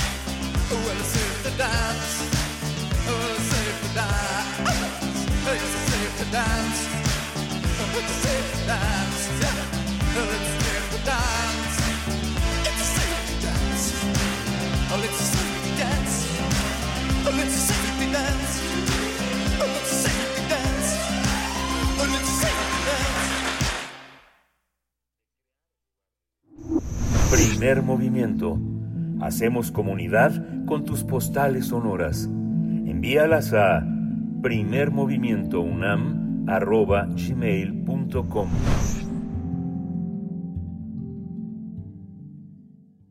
Nota del día. El 35 Coloquio Internacional Imaginación Crítica de 17 estudios eh, de estudios críticos eh, convocado por el Colegio San Ildefonso contó con la presencia de especialistas nacionales e internacionales. Bajo la coordinación de Leonora Crocar Pedrón, fue responsable de las áreas de literatura y gestión crítica del instituto. Estuvo integrado por una amplia cantidad de mesas de análisis y conferencias que fueron del 26 de junio al 1 de julio y se debatió sobre la imaginación crítica desde diversas perspectivas abonadas por las múltiples áreas que integran el archipiélago 17. De acuerdo con los especialistas, en esta época impera la necesidad de imaginar a fin de abrir el pensamiento hacia nuevas formas posibles de ser y de actuar en común y de dar respuestas a diferentes problemas que permean en el presente. Hoy vamos a conversar sobre justamente un, coloquio internacional que reflexiona sobre cómo la imaginación, cuando es crítica, es capaz de permitirnos el tránsito del impasse al pasaje sobre la problemática de lo contemporáneo. Y está con nosotros hoy eh, Benjamín Mayer, director de 17 Instituto de Estudios Críticos y organizador del coloquio. Benjamín Mayer, bienvenido, buenos días. Gracias a los amigos de Radio UNAM y al auditorio. Muchas gracias. está también con nosotros, eh, está con nosotros la, doctora Eleonora Crocker, investigadora y coordinadora académica en 17 y parte de este eh, parte de este enorme coloquio que inicia inicia mañana y que bueno va a tener como como fundamental a muchísimos a muchísimos imaginadores y pensadores contemporáneos. Eleonora Crocker Pedrón, bienvenida, buenos días. Hola, buenos días Miguel Ángel, Benjamín, eh, la gente que nos escucha, eh, muy contenta de estar aquí. Pues mañana, mañana se inicia este ciclo de conferencias, la imaginación crítica del impasse al pasaje, dos categorías fundamentalmente eh, generadas en el pensamiento de el psiquiatra, filósofo, psicoanalista Jacques Lacan y que son parte fundamental del psicoanálisis, pero que permiten pensar fuera de la clínica psicoanalítica una serie de valores que están reunidos en este coloquio que empieza que empieza mañana y que y que y que va a ser un coloquio largo. Benjamín, cuéntanos un poco cómo cómo está concebido. Quien se acerque a 17 a la, a la que todo está ya reunido en una sola página encontrará muchas de las preguntas que que podría hacerte eh, en, este espacio, pero que difícilmente alcanzaríamos a responder en, solamente en este día. Benjamín. Muchas gracias. Bueno, propiamente el coloquio tuvo lugar hace cosa de tres semanas, eh, un mes, y lo que hemos hecho es, de algún modo, habilitar un espacio que nos permite profundizar en las preguntas planteadas por el coloquio, que fue intenso como todos nuestros encuentros, a través de un nuevo espacio que hemos habilitado que es el de la Cátedra de Estudios Críticos avanzados. Entonces, eh, bueno, se presta la confusión porque el, el ciclo de conferencias de la cátedra se llama La imaginación crítica, igual que el coloquio. Eh, le hemos añadido el subtítulo del impasse al pasaje para justamente vincularlo con el evento y señalar que nos internaremos por una serie de, de temas, de preguntas que ya de algún modo eh, señalaste y que Eleonora podrá eh, abordar en más detalle. Yo quisiera destacar simplemente en este inicio que la cátedra tiene el afán de construir un foro eh, regional latinoamericano donde podamos dirimir eh, algunas de las preguntas más acuciantes, más urgentes de nuestra contemporaneidad y que en esta primera ocasión pues eh, abordamos las vías de respuesta a esta sensación de callejón sin salida o de callejones sin salida que hoy tenemos eh, en tantos órdenes. Y eh, la, la secuencia pues consistirá de una bien un, un prólogo como lo ha llamado Eleonora y 12 conferencias eh, en diálogo con eh, acompañantes de los conferencistas, los y las conferencistas son figuras realmente muy, muy fuertes eh, de primera línea en cada uno de sus campos, eh, con la posibilidad de un diálogo directo. son figuras internacionales, de nuevo regionales y más allá. Y de ese modo, la suma del coloquio celebrado hace cosa de un mes y la rica secuencia de estas conferencias nos permitirá la edición de un material al final del semestre que compendiará el conjunto de los contenidos eh, con todas estas preguntas desarrolladas de diversas maneras y a profundidad eh, pues por interlocutores eh, repito de primera importancia no entonces ese es ese es el, el panorama y es un es un método que seguiremos en adelante porque al siguiente coloquio nuestro, eh, ustedes recuerdan amigos que celebramos dos coloquios al año, el de enero también dará lugar a un semestre posterior de profundización y ese es el diseño general de la nueva cátedra de estudios críticos avanzados. Es posible, es posible acceder a ella a, partir de distintos, de distintos momentos, pero una cosa que es muy impresionante y muy interesante y muy inspiradora y muy alentadora es que todo este conjunto se, se hace en, en, una dupla de diálogo, en, una, en un cuestionamiento y en una exposición de ideas que en sí misma el conjunto, el índice, produce, produce una forma de conocimiento muy actual, muy contemporánea y que está sujeta a la discusión. Eh, eh, Eleonora, cuéntanos un poco cómo se establecieron toda esta red todas estas redes de, de, de, contacto y cómo se eligió que este diálogo entre, por ejemplo, Rita Segato con Javier Guerrero, que va a ser el, viernes 11 de agosto, exponga una, una, una, una idea pues muy original, no solo lo que expone la la expositora que Rita Segato, sino que Javier Guerrero, que es un profesor de estudios latinoamericanos en Princeton, puede, puede arrancarle, puede tomarle y puede provocar también un diálogo. Cuéntanos, Eleonora, cómo está pensado y hacia dónde puede ir esta producción de conocimiento. Exacto, gracias. Este, sí, un poco, eh, por una parte, como decía Benjamín, lo que queríamos era profundizar las líneas de debate que ya se habían abierto en el coloquio un poco para que el coloquio también tuviera una resonancia y una continuidad. ¿No? Entonces, este, este planteamiento va un paso más allá del coloquio. Si el coloquio era imaginación crítica, aquí estamos hablando de imaginación crítica del impasse al pasaje, que fue algo que ya emergió como continuidad en el coloquio. ¿No? Era un poco la idea de frente a la oscuridad de lo contemporáneo, que es una frase acuñada por Giorgio Agamben, este, eh, de alguna forma la imaginación crítica sería ese motor que permite un tránsito del impasse al pasaje.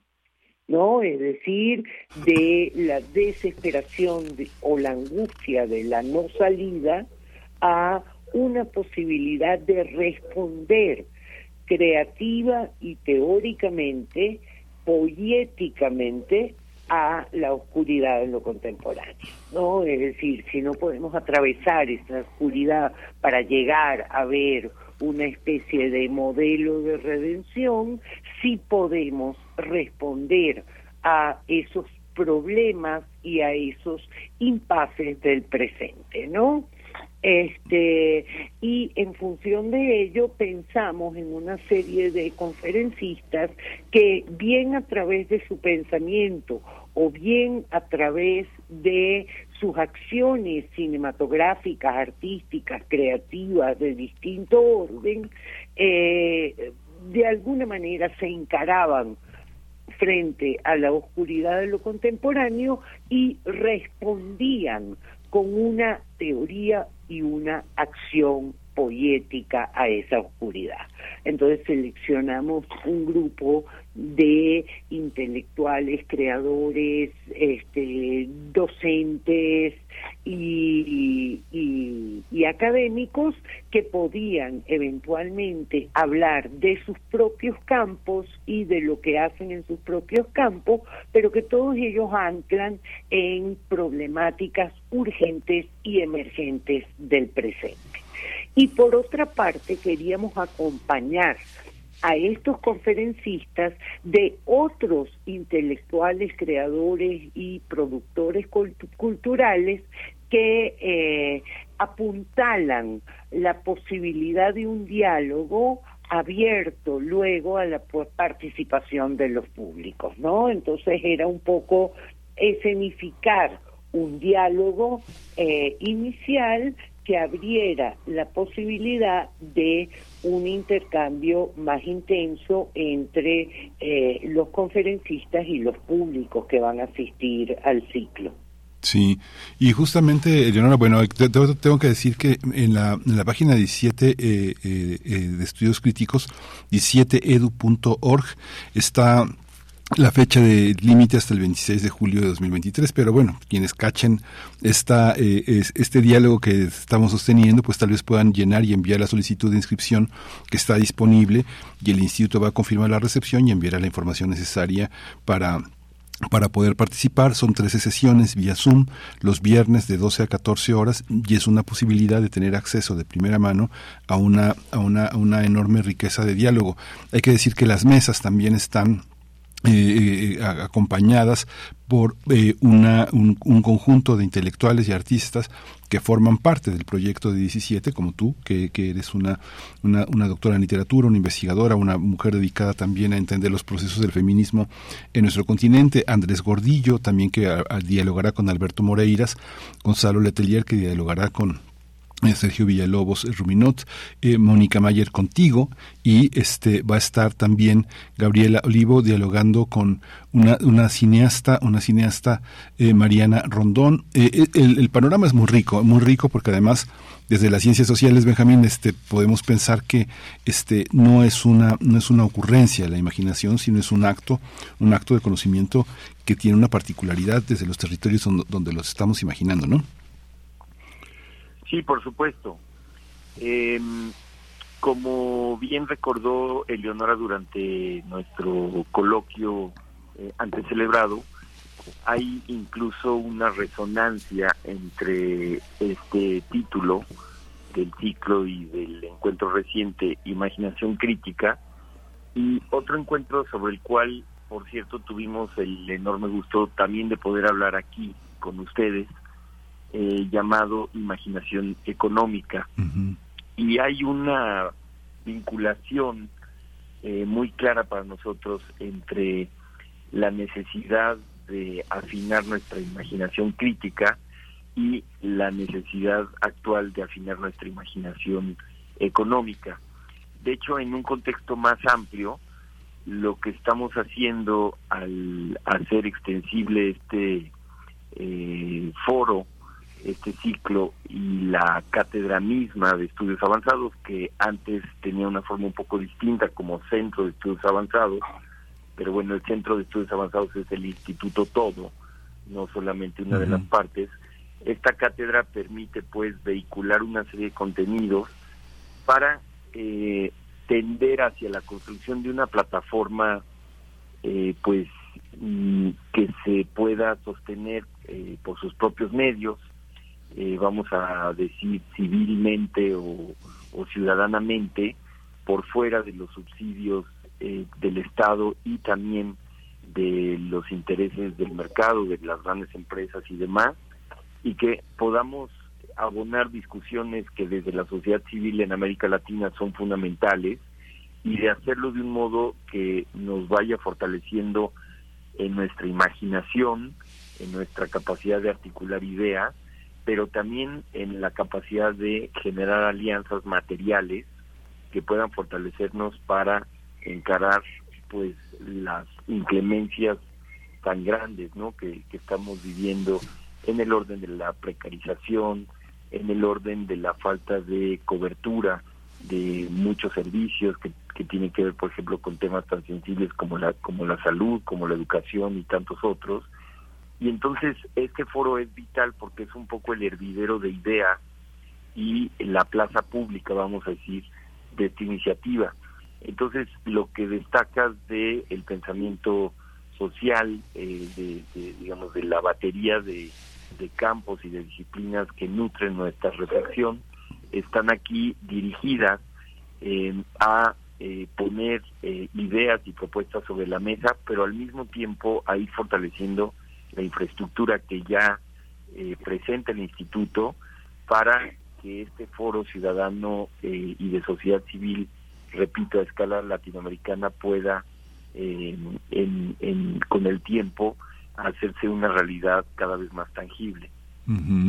Foro Ciudadano y Sociedad Civil, qué, qué, qué, palabras tan importantes y sobre todo porque la trenza que despliega este encuentro, este, este, este, este encuentro de conferencias, pues están eh, alternativas poéticas en el cine, la realización visual, la escritura, el artivismo, que generalmente son un poco vistas por, por encima del hombro por parte de una academia que se dedica a hacer informes para el CONACIT y que es difícil a veces que puedan pensar de una manera trenzada, social, artivista y de una manera también que forme parte de una, de una manera de hacer ciudadanía es el conocimiento, de Eleonora. ¿Cómo, cómo, cómo están pensando esa, esa manera de, respeto mutuo, de, de, construir el conocimiento juntos?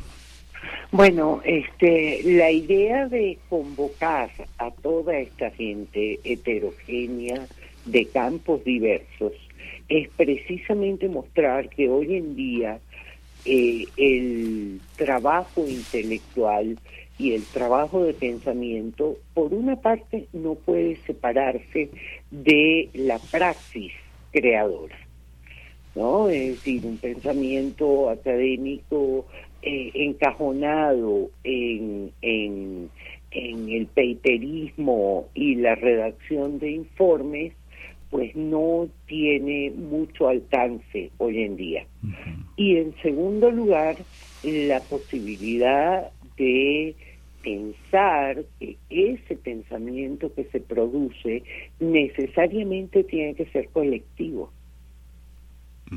¿No? Necesariamente tiene que devenir de la generación de una especie de foro permanente que inscriba los problemas eh, urgentes en la agenda de debate en estas décadas que se ha construido 17 Benjamín es posible ya como tener un techo un techo un techo académico muy muy sólido desde muchos territorios para poder pensar que la invitación de otros colegas de otros pensadores hace posible también una una una, una posibilidad como tú dijiste social no una, una posibilidad de participación en proyectos legislativos de todo el continente no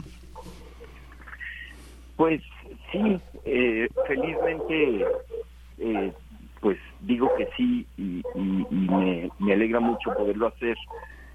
Mm, creo que es la consecuencia natural de, una reflexión sostenida que pues que no solamente pasa por el orden de las ideas sino también el orden de los modos en que esas ideas son pues enmarcadas son mediadas, las interfaces que hacen posible su eh, canalización, su distribución, su experiencia, y finalmente la estructura eh, en el sentido más bien de la infraestructura, no económica, legal, eh, o sea, realmente la los, los tornillos y las tuercas materiales que, que dan pues la posibilidad de, que todo lo anterior suceda.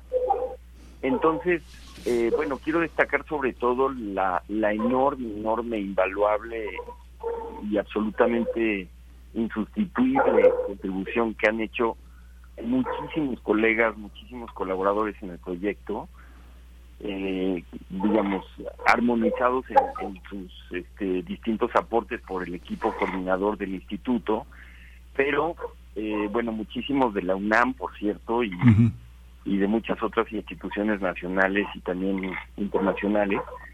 Y bueno, quiero agradecer particularmente en, este punto la posibilidad de hablar de esto a través de un medio como Radio UNAM, porque realmente lo que estamos haciendo es una convocatoria a seguir sumando esos esfuerzos y que esta plataforma que estamos describiendo pues se pueda hacer una realidad cada vez más contundente y pueda por cierto también tener una forma socializada eh, pues incluso de propiedad en el futuro no es decir que sea un bien público que permita tematizar una serie de cuestiones públicas entendiendo que lo público no es necesariamente lo estatal y que hay muchos temas hoy en todo el globo que son de orden público y que son urgentemente eh, pues eh, requeridos de, atención, de intervención, y que no son suficientemente atendidos desde los estados. Entonces, ese es el espacio que estamos tratando de abordar y de armarnos pues en la mayor medida posible con este tipo de propuestas que estamos describiendo en este momento.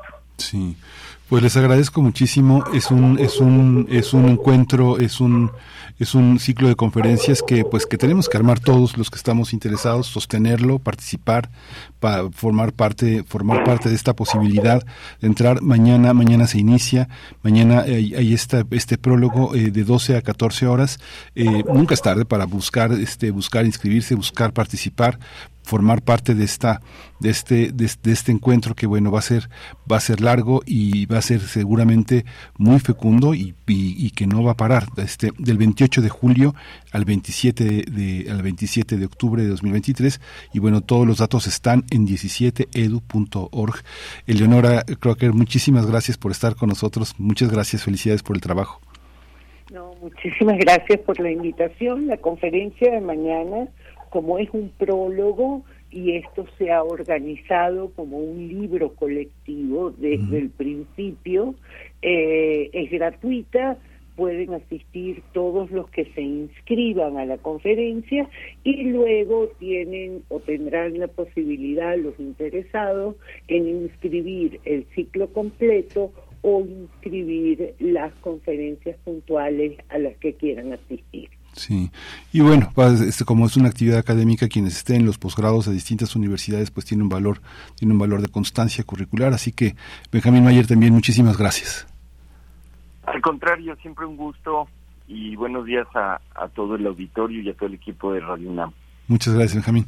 Nos despedimos de esta hora, le decimos adiós a la radio Nicolaita. Nos escuchamos de nuevo en un par de minutos, ya son las nueve de la mañana.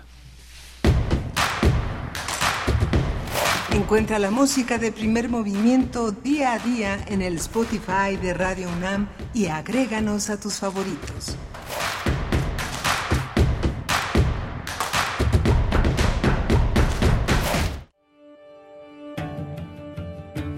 Pancho Villa, El mito revolucionario, 2023, 100 años de su fallecimiento.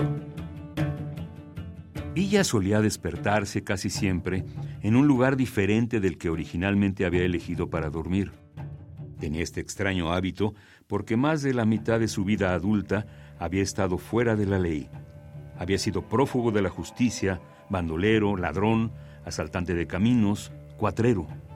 Y tenía miedo de que la debilidad de las horas de sueño fuera su perdición. Pancho Villa Una biografía narrativa. Paco Ignacio Taibo II.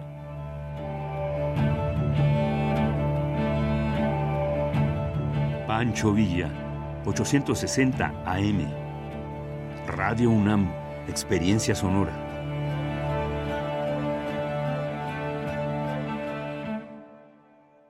Buenas tardes, ¿en cuánto tiene el kilo de carne? Buenas, en 300 pesitos, pero compró Iberdrola. ¿Y la fórmula láctea? 250 pesos, pero nacionalizó litio. ¿Y el huevo? En 60, pero construyó un aeropuerto que nadie utiliza.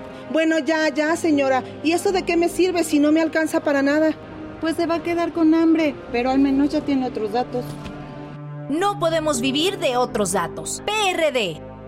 Cada vez tenemos menos agua en el mundo y hoy somos muchísimas más personas de las que éramos antes. Además, solo el 3% de toda el agua es dulce. Por eso es importante cuidarla, reutilizarla y reciclarla, dándole un uso responsable. No nos hagamos. A todos nos toca cuidarla. El agua es vida. No tires la vida a la coladera. Comisión Nacional del Agua. Gobierno de México.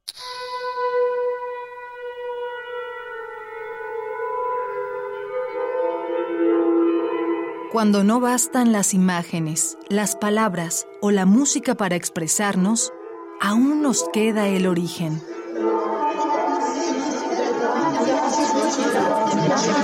Mesdames et messieurs, écoutez. El sonido. Radio UNAM te invita a ampliar tus recursos estéticos, narrativos y expresivos en su taller Para desbordar el aire. Arte sonoro en la radio y comunicación transmedia. Imparte Emiliano López Rascón. todos los sábados del 12 de agosto al 9 de septiembre a las 11 horas en las instalaciones de Radio UNAM, Adolfo Prieto 133, Colonia del Valle. Informes e inscripciones en cursosrunam.gmail.com La radio ya no como medio, sino como mensaje. Radio UNAM. Experiencia sonora. Síguenos en redes sociales. Encuéntranos en Facebook como Primer Movimiento y en Twitter como arroba PMovimiento. Hagamos comunidad.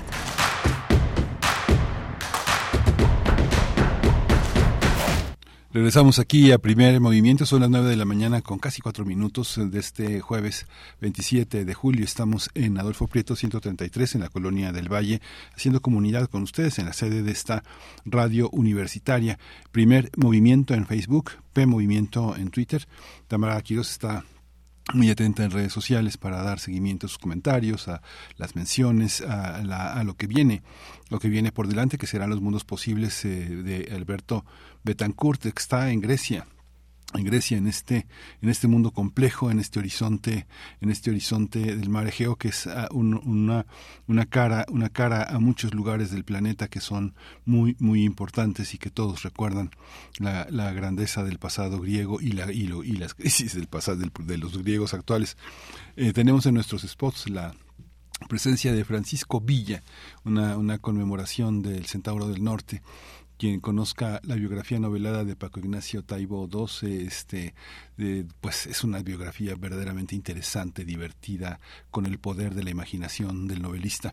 También está, este, eh, no, no es aburrida, pero sí es este un, un trabajo de, de arado duro, que es la, la, biografía de Friedrich Katz, que está en dos tomos en ediciones Era, que hizo hace ya un par de años una edición de bolsillo extraordinaria, pero están los dos tomos con todo el despliegue archivístico que, que, que Friedrich Katz este, ha elaborado a lo largo de muchísimos años. Friedrich Katz, un un historiador de origen alemán que ha permanecido entre nosotros eh, de una manera pues ya inmortal, inolvidable, también con esta biografía que le ha dedicado a México en dos tomos de editorial. Los dos libros son imprescindibles. Eh, Alfredo Ávila, nuestro colaborador de todos los jueves, hablaba de la relación entre historia y literatura y justamente este con todo y que Paco Ignacio Taibo II es un historiador del mayor rigor, este, de la mayor solvencia, pues no puede dejar a un lado su poder de imaginación, su poder de novelista, su amor por el lenguaje, su calidad de poeta también, que de alguna manera este, este ya ya viene como de familia. Así que va a ser muy interesante tener esa posibilidad de indagar en esas dos biografías tan tan interesantes vamos a vamos a ir a la poesía necesaria y pues ya estamos listos al final vamos a tener a Jacobo Dayan hablando pues de todo este tema de la petición de la evidencia que los eh, familiares de los desaparecidos de Ayotzinapa, Ayotzinapa, Ayotzinapa este, le piden al gobierno federal. Pues vamos a la poesía. Es hora de Poesía Necesaria. Hace unos días murió Jeanne Birkin, una, una mujer muy importante en la cultura francesa, una mujer que con que junto con Serge Gainsbourg este, empujaron muchísimas, muchísimos temas de esta, de esta cultura francesa eh, tan importante. Serge Gainsbourg murió en, en marzo de 1991. Serge Gainsbourg fue pareja de Jean Birkin y fue un cantante, compositor, pianista, poeta, guionista, un hombre, un hombre que, que lanzaba bombas auténticamente este, intelectuales de ideas en el pop francés mientras vivió eh, en, la canción, en, este, en el jazz, en el rock, en el funk, en el reggae, uno de los músicos más populares e influyentes del mundo. Él escribió un poema que se llama Vine a decirte que me voy. Y unos, unos días después, prácticamente en su velorio, en el casino de París, eh, March, eh, en el marzo de 1991, Jean Birkin cantó esta, esta canción que es tan emblemática de esta relación amorosa tan, tan, tan intensa y tan emblemática en la cultura amorosa de la segunda mitad del siglo XX. Je suis venu te dire que je m'aime es el, es el título de la canción que vamos a escuchar y este poema de Serge Gainsbourg. Vine a decirte que me voy y tus lágrimas no podrán cambiar nada. Como bien dijo Verlaine, con el viento malvado vine a decirte que me voy. Tú te acuerdas de los días de antes y lloras. Te sofocas, te pones pálida ahora que llega la hora de los adioses para nunca más. Sí, me duele tanto tener que decirte que me voy. Si te amaba, sí, pero vine a decirte que me voy. Y tus largos sollozos no podrán cambiar nada. Como bien dijo Verlaine, con el viento malvado, vine a decirte que me voy. Tú te acuerdas de los días felices y lloras, sollozas, gimes, ahora que llega la hora de los adioses para nunca más. Sí, me duele tanto decirte que me voy, porque tú me lo diste todo. Vine a decirte que me voy y tus lágrimas eh, no podrán cambiar nada, como bien dijo Verlaine con el viento malvado. Te acuerdas de los días de antes y lloras, te sofocas, te pones pálida ahora que llega la hora de los adioses para nunca más. Sí, me duele tanto tener que decirte que me voy, si te amaba. Sí, pero vine a decirte que me voy, y tus largos sollozos no podrán cambiar nada como bien dijo Verlaine, con el viento malvado, vine a decirte que me voy. Te acuerdas de los días felices y lloras, sollozas, gimes, ahora que llega la hora de los adioses, para nunca más. Sí, me duele tanto decirte que me voy, porque tú me lo diste todo.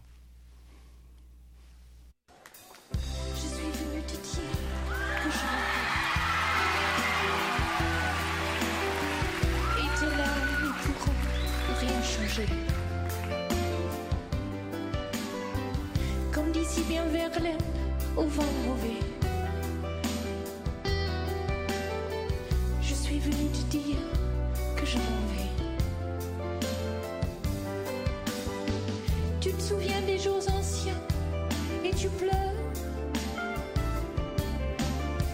Tu souffres que tu blêmis à présent qu'à sonner l'heure. Les adieux à jamais. Oui, je suis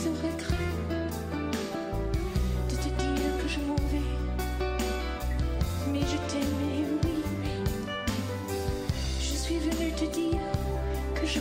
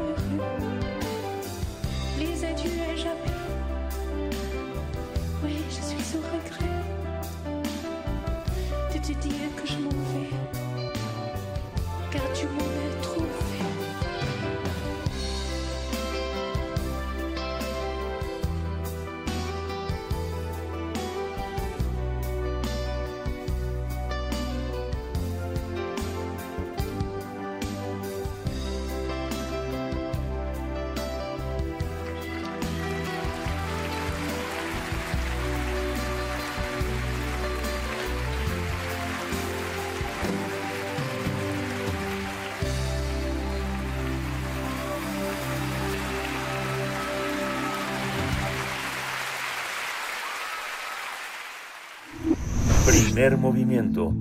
Hacemos comunidad con tus postales sonoras. Envíalas a primermovimientounam.gmail.com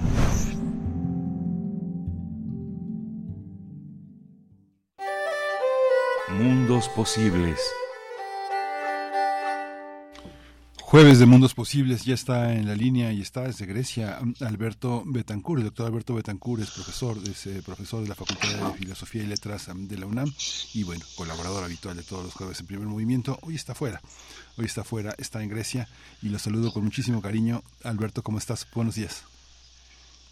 Miguel Ángel, muy buenos días. Me da muchísimo gusto saludarte a ti y a todos los amigos del auditorio. ¿Dónde andas, Alberto? Pues mira, Miguel Ángel, estoy muy emocionado porque el día de hoy estamos transmitiendo desde Atenas, Grecia. Estoy a unas cuadras de una estación del metro llamada Sigru, que está ubicada exactamente en una avenida que baja al puerto de Pireo. Es una avenida que de aquí a Pireo, digamos, deben ser unos 5 kilómetros. El día de ayer tuve la oportunidad de hacer un recorrido caminando desde aquí hasta la Biblioteca Nacional, porque fui a donar un libro de, eh, de mi amigo Daniel Molina, eh, del que hablamos en la ocasión anterior, llamado La pluma y el fusil, sobre Plotino Rodacanati. Y me estaba yo acordando justamente en el camino que es eh, un- una vereda, digamos, que es mencionada por Platón en el primer diálogo de la República, en la que él habla que viene regresando del puerto de Pireo y empieza toda una disquisición sobre la justicia. Y sobre eso vamos a hablar el día de hoy porque quisiera yo hablar sobre el enorme impacto que tiene el pensamiento indígena contemporáneo de México en amplios sectores, movimientos sociales, grupos ambientalistas, eh, académicos, de lo que podríamos llamar la Europa de abajo, que siguen muy atentamente las acciones, los pensamientos, las ideas y las formas de autoorganización del movimiento indígena en México, Miguel Ángel. Así que pues tú te imaginarás, estamos muy emocionados eh, haciendo esta transmisión desde aquí. Sí, porque es una transmisión, ahora sí, de que se- desde los tiempos de Platón, eh, considerándolo todo. Y sí, es una, es, una, es una calle que sale a un puerto que, digamos, es como ir del metro Chapultepec en la Ciudad de México al metro Hidalgo, o como estar, este no sé, de la Glorieta de Insurgentes a Viaducto. Son, eso es, pero al mismo tiempo se, se, se percibe la brisa y se percibe ese, ese calor del mar, ¿no? Así es, eh, pues es muy emocionante porque pues obviamente el pueblo griego es un pueblo con muchísima historia. Y hoy pues quisiera aprovechar esta oportunidad para hablar de algo que yo creo que es muy importante que nosotros tengamos en cuenta. El enorme impacto que tiene el pensamiento indígena contemporáneo más allá de las fronteras y el territorio mexicano y cómo pues eh, existen muchos grupos en la Europa de abajo que siguen con mucha atención, reitero, pues eh, las acciones, los pensamientos, las reflexiones del movimiento indígena mexicano, que obviamente es un movimiento variado que incluye distintas expresiones, pero una de ellas muy importante pues es el Ejército Zapatista de Liberación Nacional y otra muy ligada, el Congreso Nacional Indígena. Entonces, pues el día de hoy quisiera hablar del impacto que tienen eh, ambos movimientos aquí en Grecia, contar un poquito sobre la lucha en defensa del espacio público en una ciudad de la isla de Lesbos, Eresos. Entonces quisiera yo referirme específicamente a la forma en la que fueron recibidos eh, un grupo de eh, integrantes del Congreso Nacional Indígena, particularmente de la zona del Istmo de Tehuantepec, que fueron invitados a visitar Grecia, estuvieron en Atenas y también en la isla de Lesbos, específicamente en la ciudad de Eresos. Voy a mencionar también algunas otras poblaciones, Mitilini, Ayasos, etcétera. Quisiera hablar del interés que existe en Grecia por la ética zapatista y pues obviamente, como tú lo acabas de mencionar, Miguel Ángel, pues de la larga historia de las luchas sociales en Grecia. Entonces, pues si te parece bien, a lo mejor podríamos entrar directamente al tema. Sí, vamos, vamos al tema, Alberto, por favor. Sí, muchas gracias. Bueno, pues quisiera yo insistir las acciones y los pensamientos de los pueblos originarios de México, por ejemplo, el Ejército Zapatista de Liberación Nacional y el Congreso Nacional Indígena, tienen una repercusión importante más allá de las fronteras de nuestro país. Por ejemplo, como hemos mencionado antes, la caravana El Sur Resiste, que invitó a jóvenes mexicanos, académicos y también extranjeros a recorrer las zonas afectadas por los megaproyectos del tren Maya y del ferrocarril transísmico, pues de alguna manera, no formalmente, porque quienes asistieron no lo hicieron como, como caravana El Sur Resiste, pero sí fueron parte de los grupos que sirvieron como anfitriones para recibir a esa caravana, una delegación de compañeros de Oaxaca eh, fue invitada a visitar Grecia, por lo que podríamos decir que de alguna manera, aunque insisto que más bien informalmente, pues ahora la caravana tuvo una especie de repercusión que podríamos llamar un capítulo griego y que hemos decidido denominar el sur reexiste en el sentido en el que hoy la geografía reivindica eh, la, el carácter agencial de los pueblos originarios y su decisión de seguir existiendo y de actualizar su tradición. Y en ese sentido, pues podemos decir que el sur reexiste.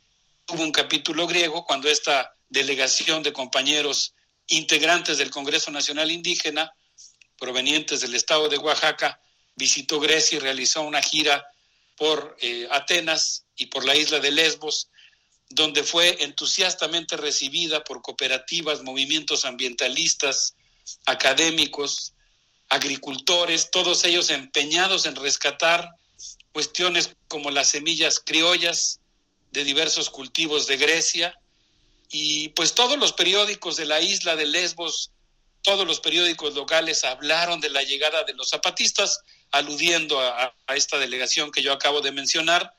Y pues la recepción fue particularmente cálida en las tres ciudades de la isla donde Safo escribió sus poesías revolucionarias Epicuro formuló la idea del buen vivir, Aristóteles escribió fragmentos de la política y su alumno Teofrasto inauguró lo que podríamos llamar las ciencias empíricas y fundó la botánica occidental en contacto y en diálogo con, con la ciencia y la botánica de otras culturas. En tres ciudades donde fueron recibidos los compañeros del Congreso Nacional Indígena, en Mitiline, en Eresos en Ayasus y en Asómatos, eh, había mucho entusiasmo. Yo debo decir que a mí no me tocó estar en el momento del arribo de esta delegación. Me tocó estar en los días previos, el día previo prácticamente a su llegada. Estuve una semana antes, hasta un día previo al arribo de esta delegación de compañeros eh, del Congreso Nacional Indígena y pues lo que me tocó ver es cómo se estaban organizando para recibirlos en esta, por ejemplo, en la ciudad de Erezós, donde la expectativa era enorme, porque ahí eh, existen dos luchas muy importantes contra proyectos de expropiación del espacio público, una por parte de las eólicas que hoy están tratando de montar en esa isla grandes aerogeneradores, y por otro lado, pues están tratando de frenar también los movimientos sociales de Erezós, el intento de privatización de una playa. Entonces, Miguel Ángel, quisiera yo contarte, contarle a nuestros amigos del auditorio sobre algunos fragmentos de una entrevista que tuve oportunidad de hacerle a Estelos Cobras, que nació en Erezós, pero traba- trabajaba en Tesalónica y decidió un día dejar su trabajo en el año de 2011 cuando se enteró que querían construir un edificio en la playa donde Safo escribió sus versos. Eh, de tal manera que eh, Estelos Cobras decidió dejar su trabajo en Salónica y volver a su isla, a la isla de Lesbos, a la ciudad de, de Erezós, para defender el espacio público. Él me contó que la gente se enteró que había un proyecto de privatizar la playa pública y pues la gente se enteró por un programa de televisión donde el presidente municipal anunció que había otorgado un permiso para construir un parque temático en esta preciosa playa de Lesbos. El presidente municipal dio el permiso sin informar a la comunidad y sin, consultarla. Y entonces eh, nos cuenta Estelos Cobras que pues decidieron empezar un chat en el que había 68 personas, iniciaron la polémica y en una asamblea se propusieron defender la playa eh, y pues analizaron, reflexionaron juntos y analizaron que después de esta licencia vendrían más licencias, otras, otras concesiones, otras construcciones y entonces decidieron crear una página de Facebook hasta que alcanzaron 600 integrantes. Es un momento muy emocionante, Miguel Ángel, porque el 29 de diciembre de ese año 2011 llegaron los bulldozers a excavar la arena en la playa para echar los cimientos de un edificio de concreto y 17 personas, entre ellos varios anarquistas, aquí en Grecia el movimiento anarquista es fuertísimo, está vinculado con causas de izquierda y según nos dice Estelos Cobras, dice él, salimos a bloquearles el paso, amenazamos al operador con demandarlo penalmente por dañar el patrimonio biológico y destruir el medio ambiente e hicimos campaña puerta por puerta hasta que algunos de las, algunas de las personas que visitamos nos, nos sugirieron buscar abogados y decidimos combinar, entonces, dice él, la acción directa y el camino legal. Eh, emprendieron tres acciones legales contra la licencia por el robo del espacio público y una demanda contra los funcionarios que no hicieron su trabajo. A mí me pareció muy conmovedor toda la historia que me contó Estelos Cobras respecto a cómo estaban defendiendo la playa. Y pues él nos cuenta que el proyecto fue impulsado por una abogada del Partido Conservador actualmente en el poder, Neodemocratia, pero que afortunadamente la isla tiene una larga tradición de movimientos de izquierda, anarquistas, comunistas, cofradías de mujeres, de tal manera que los vecinos se organizaron en asambleas horizontales y a pesar, esta parte me pareció muy interesante, Miguel Ángel, a pesar de que, dijo él, la socialdemocracia casi mata a la izquierda con sus innumerables inmoralidades, la izquierda libertaria mostró que sigue viva y en las asambleas en las que participaron, participaron gentes de todas las edades, pues se fueron tomando una serie de decisiones, se fue deliberando y se tomaron acciones concretas que permitieron por el momento, ya estamos hablando de, de muchos años, eh, frenar la construcción de ese hotel. Y aquí viene la parte en la que regreso al tema que yo me propuse compartir el día de hoy con todos, ¿no? ¿Qué tanto impacto tiene el pensamiento indígena contemporáneo de México en el mundo? Y pienso que como parte de esa respuesta, aquí esté los Cobras nos dice unas palabras que a mí me conmovieron profundamente. Voy a parafrasearlo. Él dijo, nos sentimos muy contentos por conocer otras experiencias de autoorganización y desarrollo del pensamiento libertario. Y, y mira lo que sigue a continuación, Miguel Ángel. Si me permites, quiero nomás terminar esta cita antes de irnos a la música. Sí. Mira, lo que él dice que a mí me llamó mucho la atención fue lo siguiente, dijo, nosotros desde Grecia pensamos que los zapatistas realizaron un importante experimento de autonomía y lo pusieron en práctica. Lograron crear estructuras libertarias.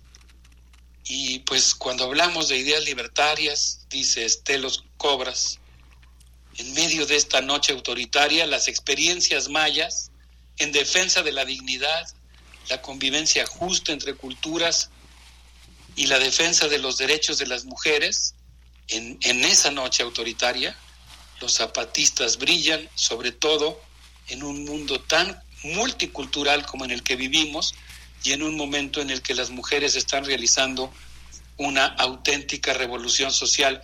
Y ahí pues el remate me pareció fenomenal porque él dijo que consecuentemente estaban muy contentos de recibir a los compañeros de las organizaciones que en el istmo de Tehuantepec se están oponiendo a la construcción del ferrocarril transísmico y dijo que bueno, eh, esta visita era particularmente importante porque en la isla de Lesbos la lucha que viene, la lucha que está actualmente en la agenda social es contra las eólicas, particularmente de la empresa Iberdrola, que en México conocemos muy bien, que pretende construir una serie de aerogeneradores en la isla, justamente ubicados en el camino entre Mitiline y la ciudad de Erezos, y estos aerogeneradores producirían seis veces más electricidad de la que necesita la isla. La idea básicamente es que esa energía eléctrica sería vendida por la empresa Iberdrola a Alemania, a distintos consumidores en Alemania a un precio, a un precio carísimo. Consecuentemente, pues la, la experiencia que tiene el pueblo oaxaqueño respecto al impacto que produce la instalación de aerogeneradores, por ejemplo en la Ventosa, pues es algo que les interesa mucho. ¿Se cortó? Eh, Ah, creo que se fue un momento. Sí, se fue, se pero fue un momento. Sí, sí, ya, ya, Alberto. Bueno, termino nada más la idea.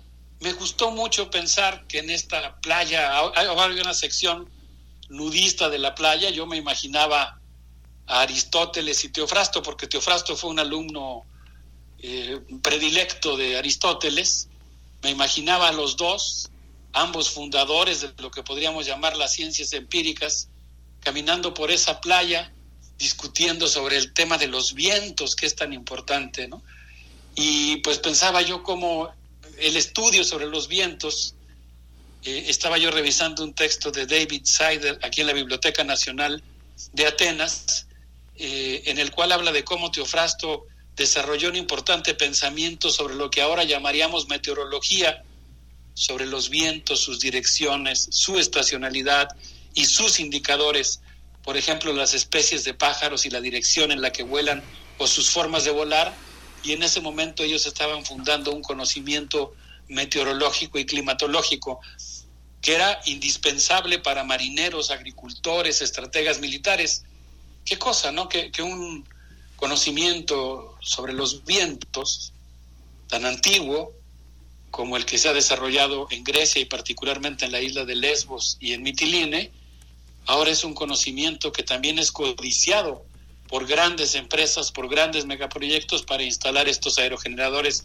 Me acordaba yo cuando tuvimos la oportunidad de iniciar nuestra investigación, que yo llamo eh, de espionaje indígena del Banco Mundial, qué sorpresa nos causó cuando en la sede de, ese, de esa institución tan gigantesca y poderosa encontramos que se estaba realizando justamente un atlas eólico de México. Así las cosas, eh, Miguel Ángel, imagínate nada más, pues qué emoción da eh, eh, darse cuenta, independientemente de la postura política que, cada quien tenga, pues advertir el hecho de que lo que hace el movimiento indígena en México, o por lo menos una parte del movimiento indígena, eh, pues eh, se ha seguido atentamente en Europa. Sí, sí, es muy, muy interesante. A mí me conmueve, por ejemplo, toda la, la fe, la confianza que tenía Goethe de, de, reencontrarse con algo en Grecia que fuera, que le, recordara, las, que tuviera las reminiscencias del pasado clásico griego, pero lo que había después, más allá de ese viaje a Italia que hizo, era la, la miseria, la guerra con los turcos. Y hoy lo que tenemos en Grecia es la, el, el regreso de la derecha, ¿no? Kiriakos Mitsotakis logró tener un 40% de los apoyos, tener 158 de los 300 escaños y una oposición que quedó reducida a, casi nada. O sea, digamos que hay algo que pasa en Grecia que este que este hay, algo que pasa en Grecia que huele mal como en Dinamarca, ¿no? Hay algo algo que hace que los votantes este estén a favor de la derecha, ¿no, Alberto? Sí, es algo impresionante. Me tocó ir al barrio de Exarquia, un barrio que tradicionalmente había sido contracultural, ahora está saturado de policías eh, con equipo antimotines. Se viven las repercusiones de esta derechización eh, que se está viviendo en Grecia. Grecia tiene una ley que garantiza que todas las universidades son públicas y eso está a punto de cambiar porque se está impulsando en el Congreso la privatización de las universidades.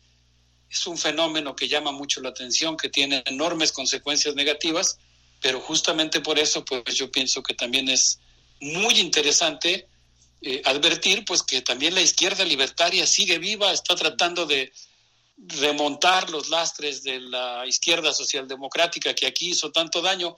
Y, no sé si te parezca bien, Miguel Ángel, pienso que sería interesante si podemos escuchar las reflexiones de Vicky Lili, psicóloga, trabajadora eh, social, podríamos decir, que ha realizado un viaje a Chiapas eh, para trabajar en, en, labores de auxilio a los migrantes, que recientemente ha estado tomando clases de Sotzil y que complementa esta visión que yo estoy tratando de esbozar sobre la importancia que le asignan los movimientos de izquierda en Europa al pensamiento indígena mexicano. ¿Te parece bien vamos, si lo escuchamos? Vamos, vamos a escuchar. Hola, mi nombre es Vicky Lili, vengo de Grecia y soy psicóloga. En mi país desde hace muchos años existen colectivos que apoyan el movimiento zapatista, participando en brigadas de solidaridad, haciendo campañas de apoyo económico y además, a través de publicaciones, eventos y traducciones de libros y comunicados, dan a conocer la lucha zapatista y difunden su palabra en nuestro territorio. Cuando los compañeros zapatistas anunciaron el viaje por la vida, en casi todas las regiones de Grecia nos organizamos en colectivos que formaron una asamblea panhelénica, la cual en su turno participaba en la coordinación europea para la recepción de las delegaciones en nuestras tierras. Por ejemplo, en la isla Lesbos, donde yo viví los últimos años, creamos un colectivo con el nombre Vamos Lesbos e hicimos muchos eventos diferentes para promover las ideas zapatistas y su viaje, como conciertos, proyecciones de documentales y pláticas abiertas en espacios públicos. Desgraciadamente, debido a las restricciones de, del gobierno a raíz de la pandemia, la delegación no pudo entrar en nuestro país, pero en todos modos toda la preparación para su recepción nos ayudó a fortalecer nuestras redes y luchas. Creo que el pensamiento y la acción del movimiento zapatista y de otros movimientos indígenas que participan en el Congreso Nacional Indígena es muy importante para los movimientos de liberación en todo el mundo, porque sus características son únicas y originales. Algunas muy importantes son la coherencia entre la palabra y la acción, la combinación de las ideologías políticas y teóricas con la cosmovisión de los pueblos y sus usos y costumbres, la autoorganización en una manera que respeta la mentalidad de los pueblos y las características específicas de las personas, de tal modo que se mantiene la cultura y se agregan nuevas ideas liberadoras que aumentan la autonomía y el bienestar de las comunidades. Al mismo tiempo, las formas en que luchan son muy creativas y siempre encuentran nuevos caminos de seguir adelante y conectar con otras luchas mundiales. La forma en que existen y resisten son una inspiración y una enseñanza para nosotros en Europa, ya que mantienen viva la esperanza de un mundo donde quepan muchos mundos. Muchas gracias Alberto por darme la oportunidad de compartir mis pensamientos con ustedes y un cordial saludo a la comunidad universitaria y a Radio UNAM. Aquí recibimos el saludo y Alberto, te tengo que decir que no sé, no sé qué diga tu visado, no sé qué diga tu estatuto, no sé si seas extranjero, si seas turista, pero lo que sí evidentemente eres, eres un puente. Yo creo que una, una persona que llega a un lugar para hacer esta comunicación se convierte en un puente y se convierte en uno más de ellos, en uno más de nosotros, porque finalmente sabemos que este tipo de visiones, este tipo de noticias, no le interesa a la prensa comercial, a las secciones internacionales que están patrocinadas por la derecha, ¿no? Porque es que es evidentemente una comercialización de la información, pero bueno, quería hacer ese apunte, yo creo que nuestros radioescuchas lo saben, por eso están aquí, pero bueno, sigue adelante Alberto. Miguel Ángel, me dejas muy muy conmovido porque pues yo creo que efectivamente cuando uno escucha las palabras de los compañeros griegos, obviamente pues estoy hablando de sectores, ¿no? De, de, muchas organizaciones cooperativas, cafeterías. Por ejemplo, vamos a decir, el movimiento de vecinos que defiende el bosque de Filopapu, que como bien decías en tu analogía, sería en, en un cierto sentido equivalente al bosque de Chapultepec, en, cuan, en cuanto a que está eh, adentro de la ciudad, contiene mucha historia, es un espacio sagrado. Yo diría, creo que sin temor a exagerar, que es un un sitio mágico, no en un sentido turístico, sino profundo, y, quería ser convertido por esta derecha que tú acertadamente mencionabas hace un momento, en un parque temático para, para ser vendido al turismo. Y los vecinos se organizaron y lo defendieron y allí está Filopapu todavía vivo, todavía como un espacio público. Y efectivamente, pues cuando uno ve eso, lo que tú me dices me, me, da mucho gusto porque pues uno se siente hermanado con esas luchas, con ese conocimiento, como lo es también pues con los académicos de la Universidad del Egeo. Yo ahora me siento muy agradecido, muy honrado por haber tenido la, el privilegio de, de poder ser, eh, haber sido su profesor invitado para un proyecto concreto de investigación. Y pues cuando ellos me dijeron que llegaron los académicos de la universidad, cuando ahora me refiero a la, a la entrevista con Estelos Cobras, cuando él y otros compañeros ahí me dijeron que habían llegado los académicos para reforzar la lucha de defensa de la playa, pues uno se conmueve muchísimo. Quisiera terminar, eh, Miguel Ángel, agradeciéndote tus palabras, eh, refiriéndome a, otro compañero griego, Constantino Zaferis, quien estuvo, creo que casi un año en nuestro país, terminando su doctorado en geografía, y me escribió lo siguiente, si todavía tenemos tiempo, me gustaría leerte un fragmentito de las palabras claro, que adelante, él me mandó y, y, que como tú dices, la verdad es que ahí es donde se agradece mucho que todos tengamos un espacio como Radio NAM en el cual podemos compartir este tipo de experiencias, y reflexionar juntos, intercambiar opiniones y ahora yo quisiera compartirles en ese marco las palabras de Constantino Zaferis, doctor en geografía, que dicen lo siguiente. Hace unos días miembros del Congreso Nacional Indígena visitaron Lesbos. Durante su estancia, hablaron con varias personas y celebraron actos tanto en la ciudad de Mitiline como en algunos pueblitos de la isla.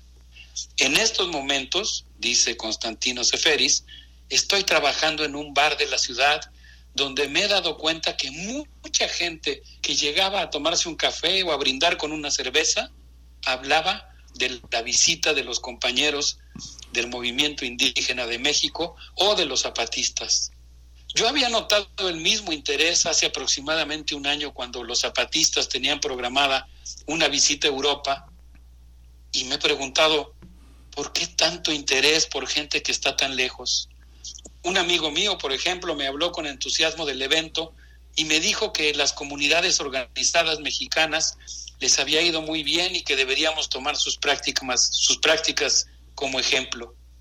Cuando estuve en México, dice Constantino Zaferis, Vi algo similar, la gente hablaba con el mismo entusiasmo por lo que habían conseguido los movimientos en Grecia desde el levantamiento de 2008. Viene el cierre y con eso termino. Dice Constantino Seferis, pienso que tal vez el interés se debe a que todos necesitamos esperanza. Todos queremos imaginarla. Queremos creer que en algún otro lugar las cosas van mejor y tienen oportunidad de construir un mundo más justo ¿Cuántas cosas tienen en común dos países como Grecia y México? Ambos pueblos están buscando salidas a la opresión. Frente al saqueo, los pueblos de ambos lugares resisten y se enfrentan a los callejones sin salida de su lucha. En su búsqueda, los zapatistas han ejercido una enorme influencia en Grecia, así que la importancia de esta visita en particular pues consiste en la posibilidad de compartir experiencias, en darnos cuenta que no estamos solos, la lucha de un país alimenta la lucha del otro, por eso las luchas mexicanas nos provocan una enorme emoción en la isla de Lesbos. Así que pues dime si no se va uno a conmover, Miguel Ángel, cuando uno Sí. escucha eh, pues estos impactos del pensamiento indígena de México más allá de nuestras fronteras. Sí, es más de lo que mucha gente puede pensar y qué bueno que, lo que lo pones en escena en esta actualidad que da la información, que dan los medios digitales, los medios públicos. Muchísimas gracias, Alberto. Nos vamos a despedir con música, ¿verdad? Sí, vamos a escuchar música que fue tocada en vivo justamente en este lugar en el que trabaja Constantinos, en la ciudad de Mitilín, en la isla de Lesbos. Vamos a escuchar una preciosa, un fragmento de una preciosa pero muy larga pieza de música de Hiparia, que es la región noroeste de Grecia, digamos que es más o menos la región que está fronteriza con Albania, y yo creo que nos va a reflejar el ánimo, la alegría, eh, la, eh, la experiencia que tiene en el buen vivir el pueblo griego. Miguel Ángel, me dio mucho gusto saludarte, te mando un abrazo a ti y a todos nuestros amigos del auditorio. Igualmente, Alberto, disfruta muchísimo ese viaje y ojalá que esta experiencia pronto la, la, la, la compartas aquí. Cuando llegues aquí a la cabina, te esperamos con mucho cariño. Adelante con la, con la música. Gracias, Miguel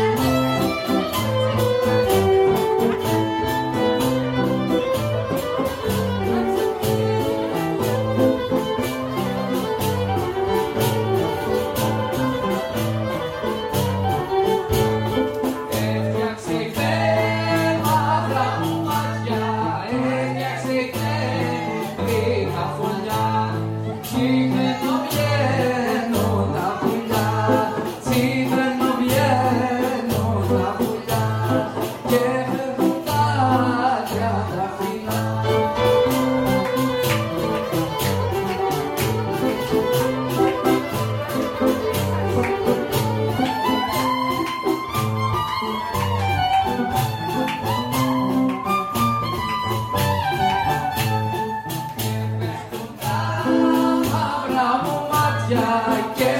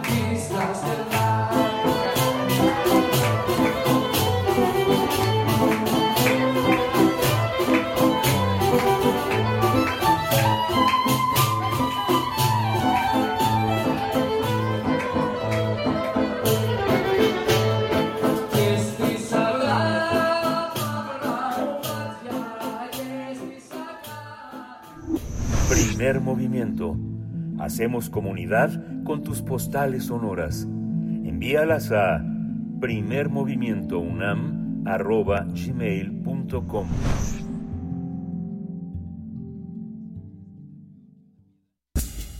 Libertad. Seguridad. Salud. Identidad. Alimentación. Libre desarrollo de la personalidad. Educación. Pensar nuestros derechos humanos. Ya está en la línea Jacobo Dayan, eh, escritor, intelectual, investigador académico, eh, director también del Centro Cultural Tlatelolco de la UNAM. Le doy la bienvenida, Jacobo. Eh, buenos días. ¿Qué tal? Buenos días, Miguel Ángel. ¿Cómo estás? Pues bien, viendo que todo el mundo dice que el presidente dice que mantiene el compromiso de, de conocer la verdad y que nada detiene la investigación y que los militares son inocentes. Perdón, no te escuché bien esa parte. Sí, y que los militares son inocentes, que no hay nada que, que no hay nada que decirles, ¿no? Pues sí, eh, digo, el GIEI presentó su último informe, digo, ya, ya hay algo simbólico en esto, es decir, el, como sabemos, el, el asunto, eh, la desaparición de los normalistas de Ayotzinapa inicia con un intento de ellos por tomar camiones para venir a una marcha del 2 de octubre, aquí en Tlatelolco, y el último informe del GIEI se presenta aquí en el Centro Cultural Tlatelolco, me parece simbólicamente importante y muy pesado.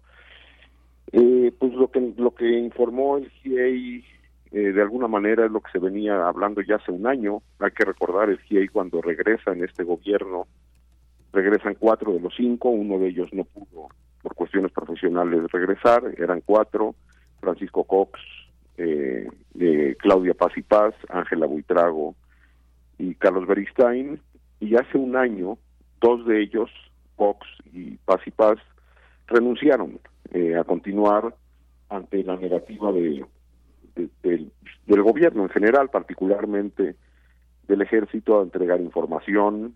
Eh, dos de ellos continuaron y en el informe presentado este pasado martes, pues lo que revelan las investigaciones es que la participación eh, de actores estatales del Estado mexicano en la, en la desaparición es mucho mayor de lo que se conocía antes, es decir, sabíamos de la presencia de policía municipal. Evidentemente, todos estos grupos estatales en vínculos con el crimen organizado, vínculos estrechos con el crimen organizado, sabíamos de la presencia de policías municipales de distintos municipios de la región, de eh, policías estatales, pero lo que revela eh, este último informe eh, es que de la presencia de otros actores fue mucho más que simplemente como observadores, sino estaban operando en la desaparición de los jóvenes, actores desde la Policía Federal, la Policía Ministerial, el CISEN, hoy convertido en Centro Nacional de Inteligencia, y de la Secretaría de la, de la Defensa Nacional.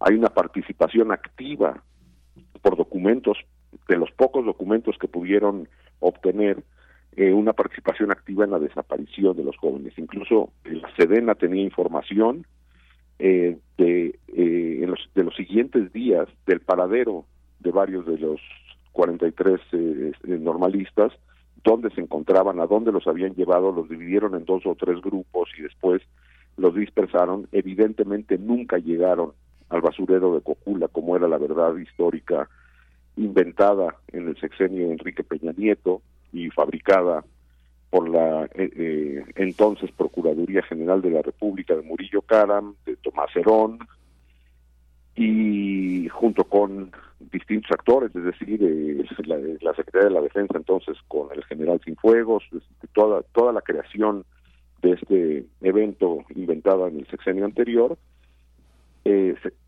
termina por caer, digo, ya estaba caída, pero se derrumba por, por completo, pero lo que hoy sabemos es que existe una participación activa de todos estos agentes. Y después en el encubrimiento hay una participación de la Secretaría de Marina. Es decir, hay un, una, una- un actuar del Estado mexicano, de distintas agencias del Estado a nivel federal, estatal, municipal, de fuerzas de seguridad y después también de eh, las instituciones que buscan administrar y procurar justicia para el encubrimiento. Es decir, hay un crimen de Estado y después un encubrimiento de Estado. Y Ángela Buitrago y Carlos Beristain renuncian diciendo eh, hay una negativa del ejército. El ejército no nada más no nos entrega información, sino también nos miente. Dice una cosa cuando los documentos dicen otra.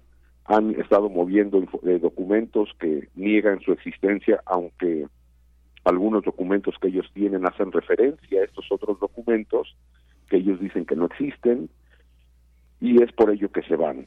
Todo esto se le informó al presidente de la República.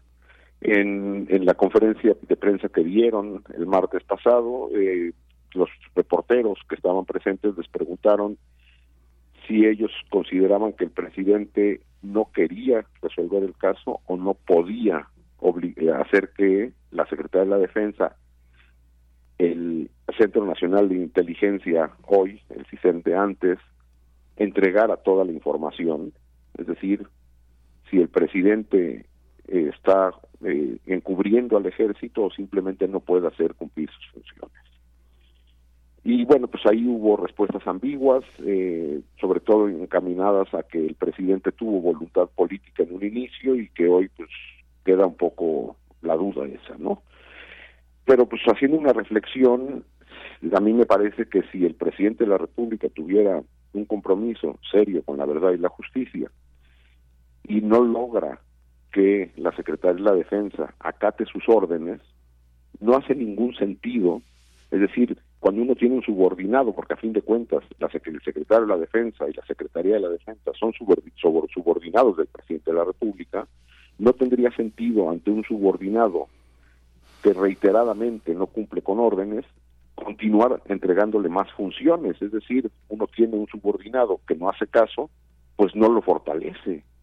Entonces a mí me parece que el, eh, esta idea de que simplemente el presidente es casi una víctima, que no ha logrado eh, transformar eh, y transparentar al ejército no se sostiene en el sentido de que pues ante esa negativa tendría el presidente que tener más cuidado y a fin de cuentas el, el responsable es él, es decir, no es de que la Secretaría de la Defensa fuera un ente aparte, como si no tuviera nada que ver con la presidencia, el máximo responsable porque es el jefe supremo de las Fuerzas Armadas y el jefe del gobierno y del Estado mexicano es el presidente de la República. Y estamos a nueve años de los hechos, casi, digo, en septiembre se cumplirá nueve años, con un mecanismo extraordinario como fue el GIEI, con una fiscalía especial, también hay que recordar que el fiscal especial que conocía el caso, Omar Gómez Trejo, eh, que tenía la confianza de los padres de familia, también tuvo que renunciar y ahora se colocó a un fiscal eh, aparentemente cercano a la secretaria, al secretario de gobernación, eh, pues tampoco ha entregado, o sea, seguimos sin saber a ciencia cierta qué ocurrió y por qué ocurrió. Sabemos quiénes participaron, cómo se movieron, pero no conocemos los detalles. Seguimos sin saber, y sobre todo los familiares, el paradero de los jóvenes. Y tenemos cierta claridad un poco mayor en cómo fue el encubrimiento. Incluso el ex, ex procurador está detenido. Pero seguimos sin verdad, seguimos sin justicia y seguimos eh, sin conocer el paradero los jóvenes. Y todo esto me parece que se agrava porque fue la, el primer acto de gobierno del presidente Andrés Manuel López Obrador, que toma posesión el 1 de diciembre del 18 y el 3 de diciembre, es decir, a los dos días de tomar posesión, es que decide crear este mecanismo especial para el caso Ayotzinapa, donde se creó una comisión llamada la COBAG, esta que encabeza Alejandro Encinas, una comisión de la verdad para el caso Ayotzinapa, una fiscalía especial dentro de, la Fiscalía General de la República y volver a invitar al grupo interdisciplinario de expertos independientes de la Comisión Interamericana de Derechos Humanos. Es el primer acto de gobierno. En el Inter también ya lo que sabemos es de que el, incluso el subsecretario Alejandro Encinas ha sido espiado por el ejército y también solapado por el presidente de la República, donde hay un espionaje contra un funcionario de su propio gobierno y él prefirió tomar partido del lado del ejército. Entonces me parece que es muy grave, sobre todo porque lo que revela, digo, ante una atrocidad de este tamaño, es de que esta capacidad, esta opacidad es transaccional y no importa quién gobierne. Es decir, el tamaño de, de las estructuras de impunidad, de opacidad, rebasan un gobierno eh, hubo un cambio de gobierno en medio, es decir, estamos hablando de dos sexenios, el de Peña Nieto y el de Andrés Manuel López Obrador, de dos partidos políticos distintos, con dos visiones y con dos compromisos distintos, es decir, Peña Nieto es el eh, su gobierno es el responsable de este crimen y es responsable del ocultamiento y de la creación de esta falsa verdad histórica. Y pues Andrés Manuel López Obrador pasará a la historia como el que encubrió este evento, el que prefirió eh, darle un espaldarazo al, al, ejército antes que un compromiso con la verdad y la justicia. Me parece sumamente grave porque habla de problemas estructurales en nuestro país que trascienden partidos políticos y trascienden gobiernos. Es y bueno, y ahora con, con unas fuerzas armadas mucho más empoderadas, cumpliendo funciones muy amplias y con un cero compromiso con la verdad y la justicia. Es sumamente grave. Sí.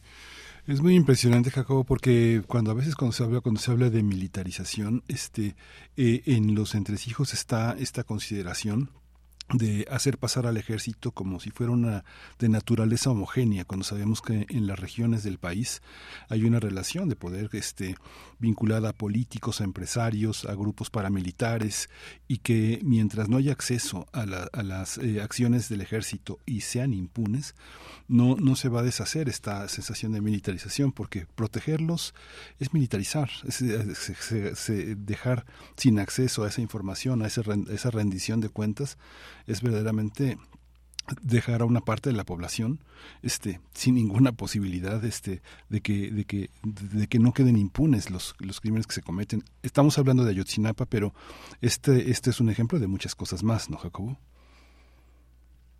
por supuesto Miguel Ángel porque parecieran un, una una institución supranacional vamos. Eh, la pregunta que tendríamos que hacernos o se tendría que hacer la clase política es qué tipo de ejército pretendemos tener dentro de una democracia. Y para que sea dentro de una democracia tendría que ser con controles administrativos, con controles políticos y sobre todo con controles legales subordinados a un poder civil.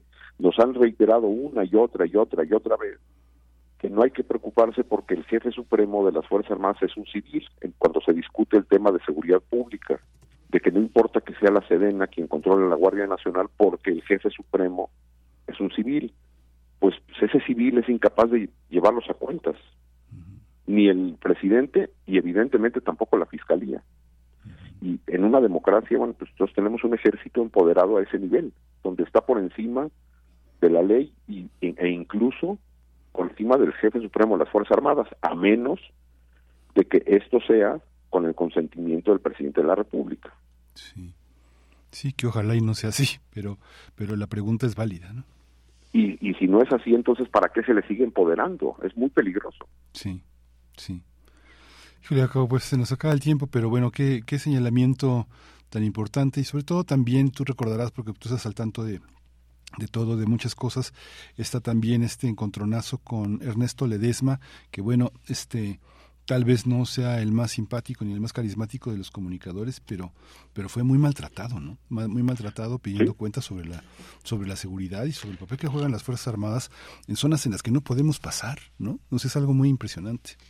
Pues sí, el, el eh, pues el encontronazo con los medios por parte del presidente, pues evidentemente no es contra los que él considera medios conservadores. Ledesma pues representa es de un medio que incluso ha sido cercano o, a, a, a, las políticas de gobierno, uh -huh. pero en el momento que existe crítica alguna por cualquier medio viene el ataque. Es muy, muy, muy delicado. Sí, pues Jacobo, pues eh, nos escuchamos eh, en 15 días y bueno, pues estamos, estamos, estamos al habla. Gracias por tu participación siempre. Gracias a ti. Hasta Abrazo. pronto. Nos despedimos ya de esta emisión de Primer Movimiento. Ya nos están dando las 10 de la mañana. Esto fue Primer Movimiento, El Mundo desde la Universidad. Radio UNAM presentó Primer Movimiento, El Mundo desde la Universidad, con Berenice Camacho y Miguel Ángel Gemain en la conducción, Rodrigo Aguilar y Violeta Berber, producción, Antonio Quijano y Patricia Zavala, noticias, Miriam Trejo, coordinación de invitados, Tamara Quirós, redes sociales, Arturo González, operación técnica, Locución, Tessa Uribe y Juan Staca. Quédate en sintonía con Radio UNAM. Experiencia sonora.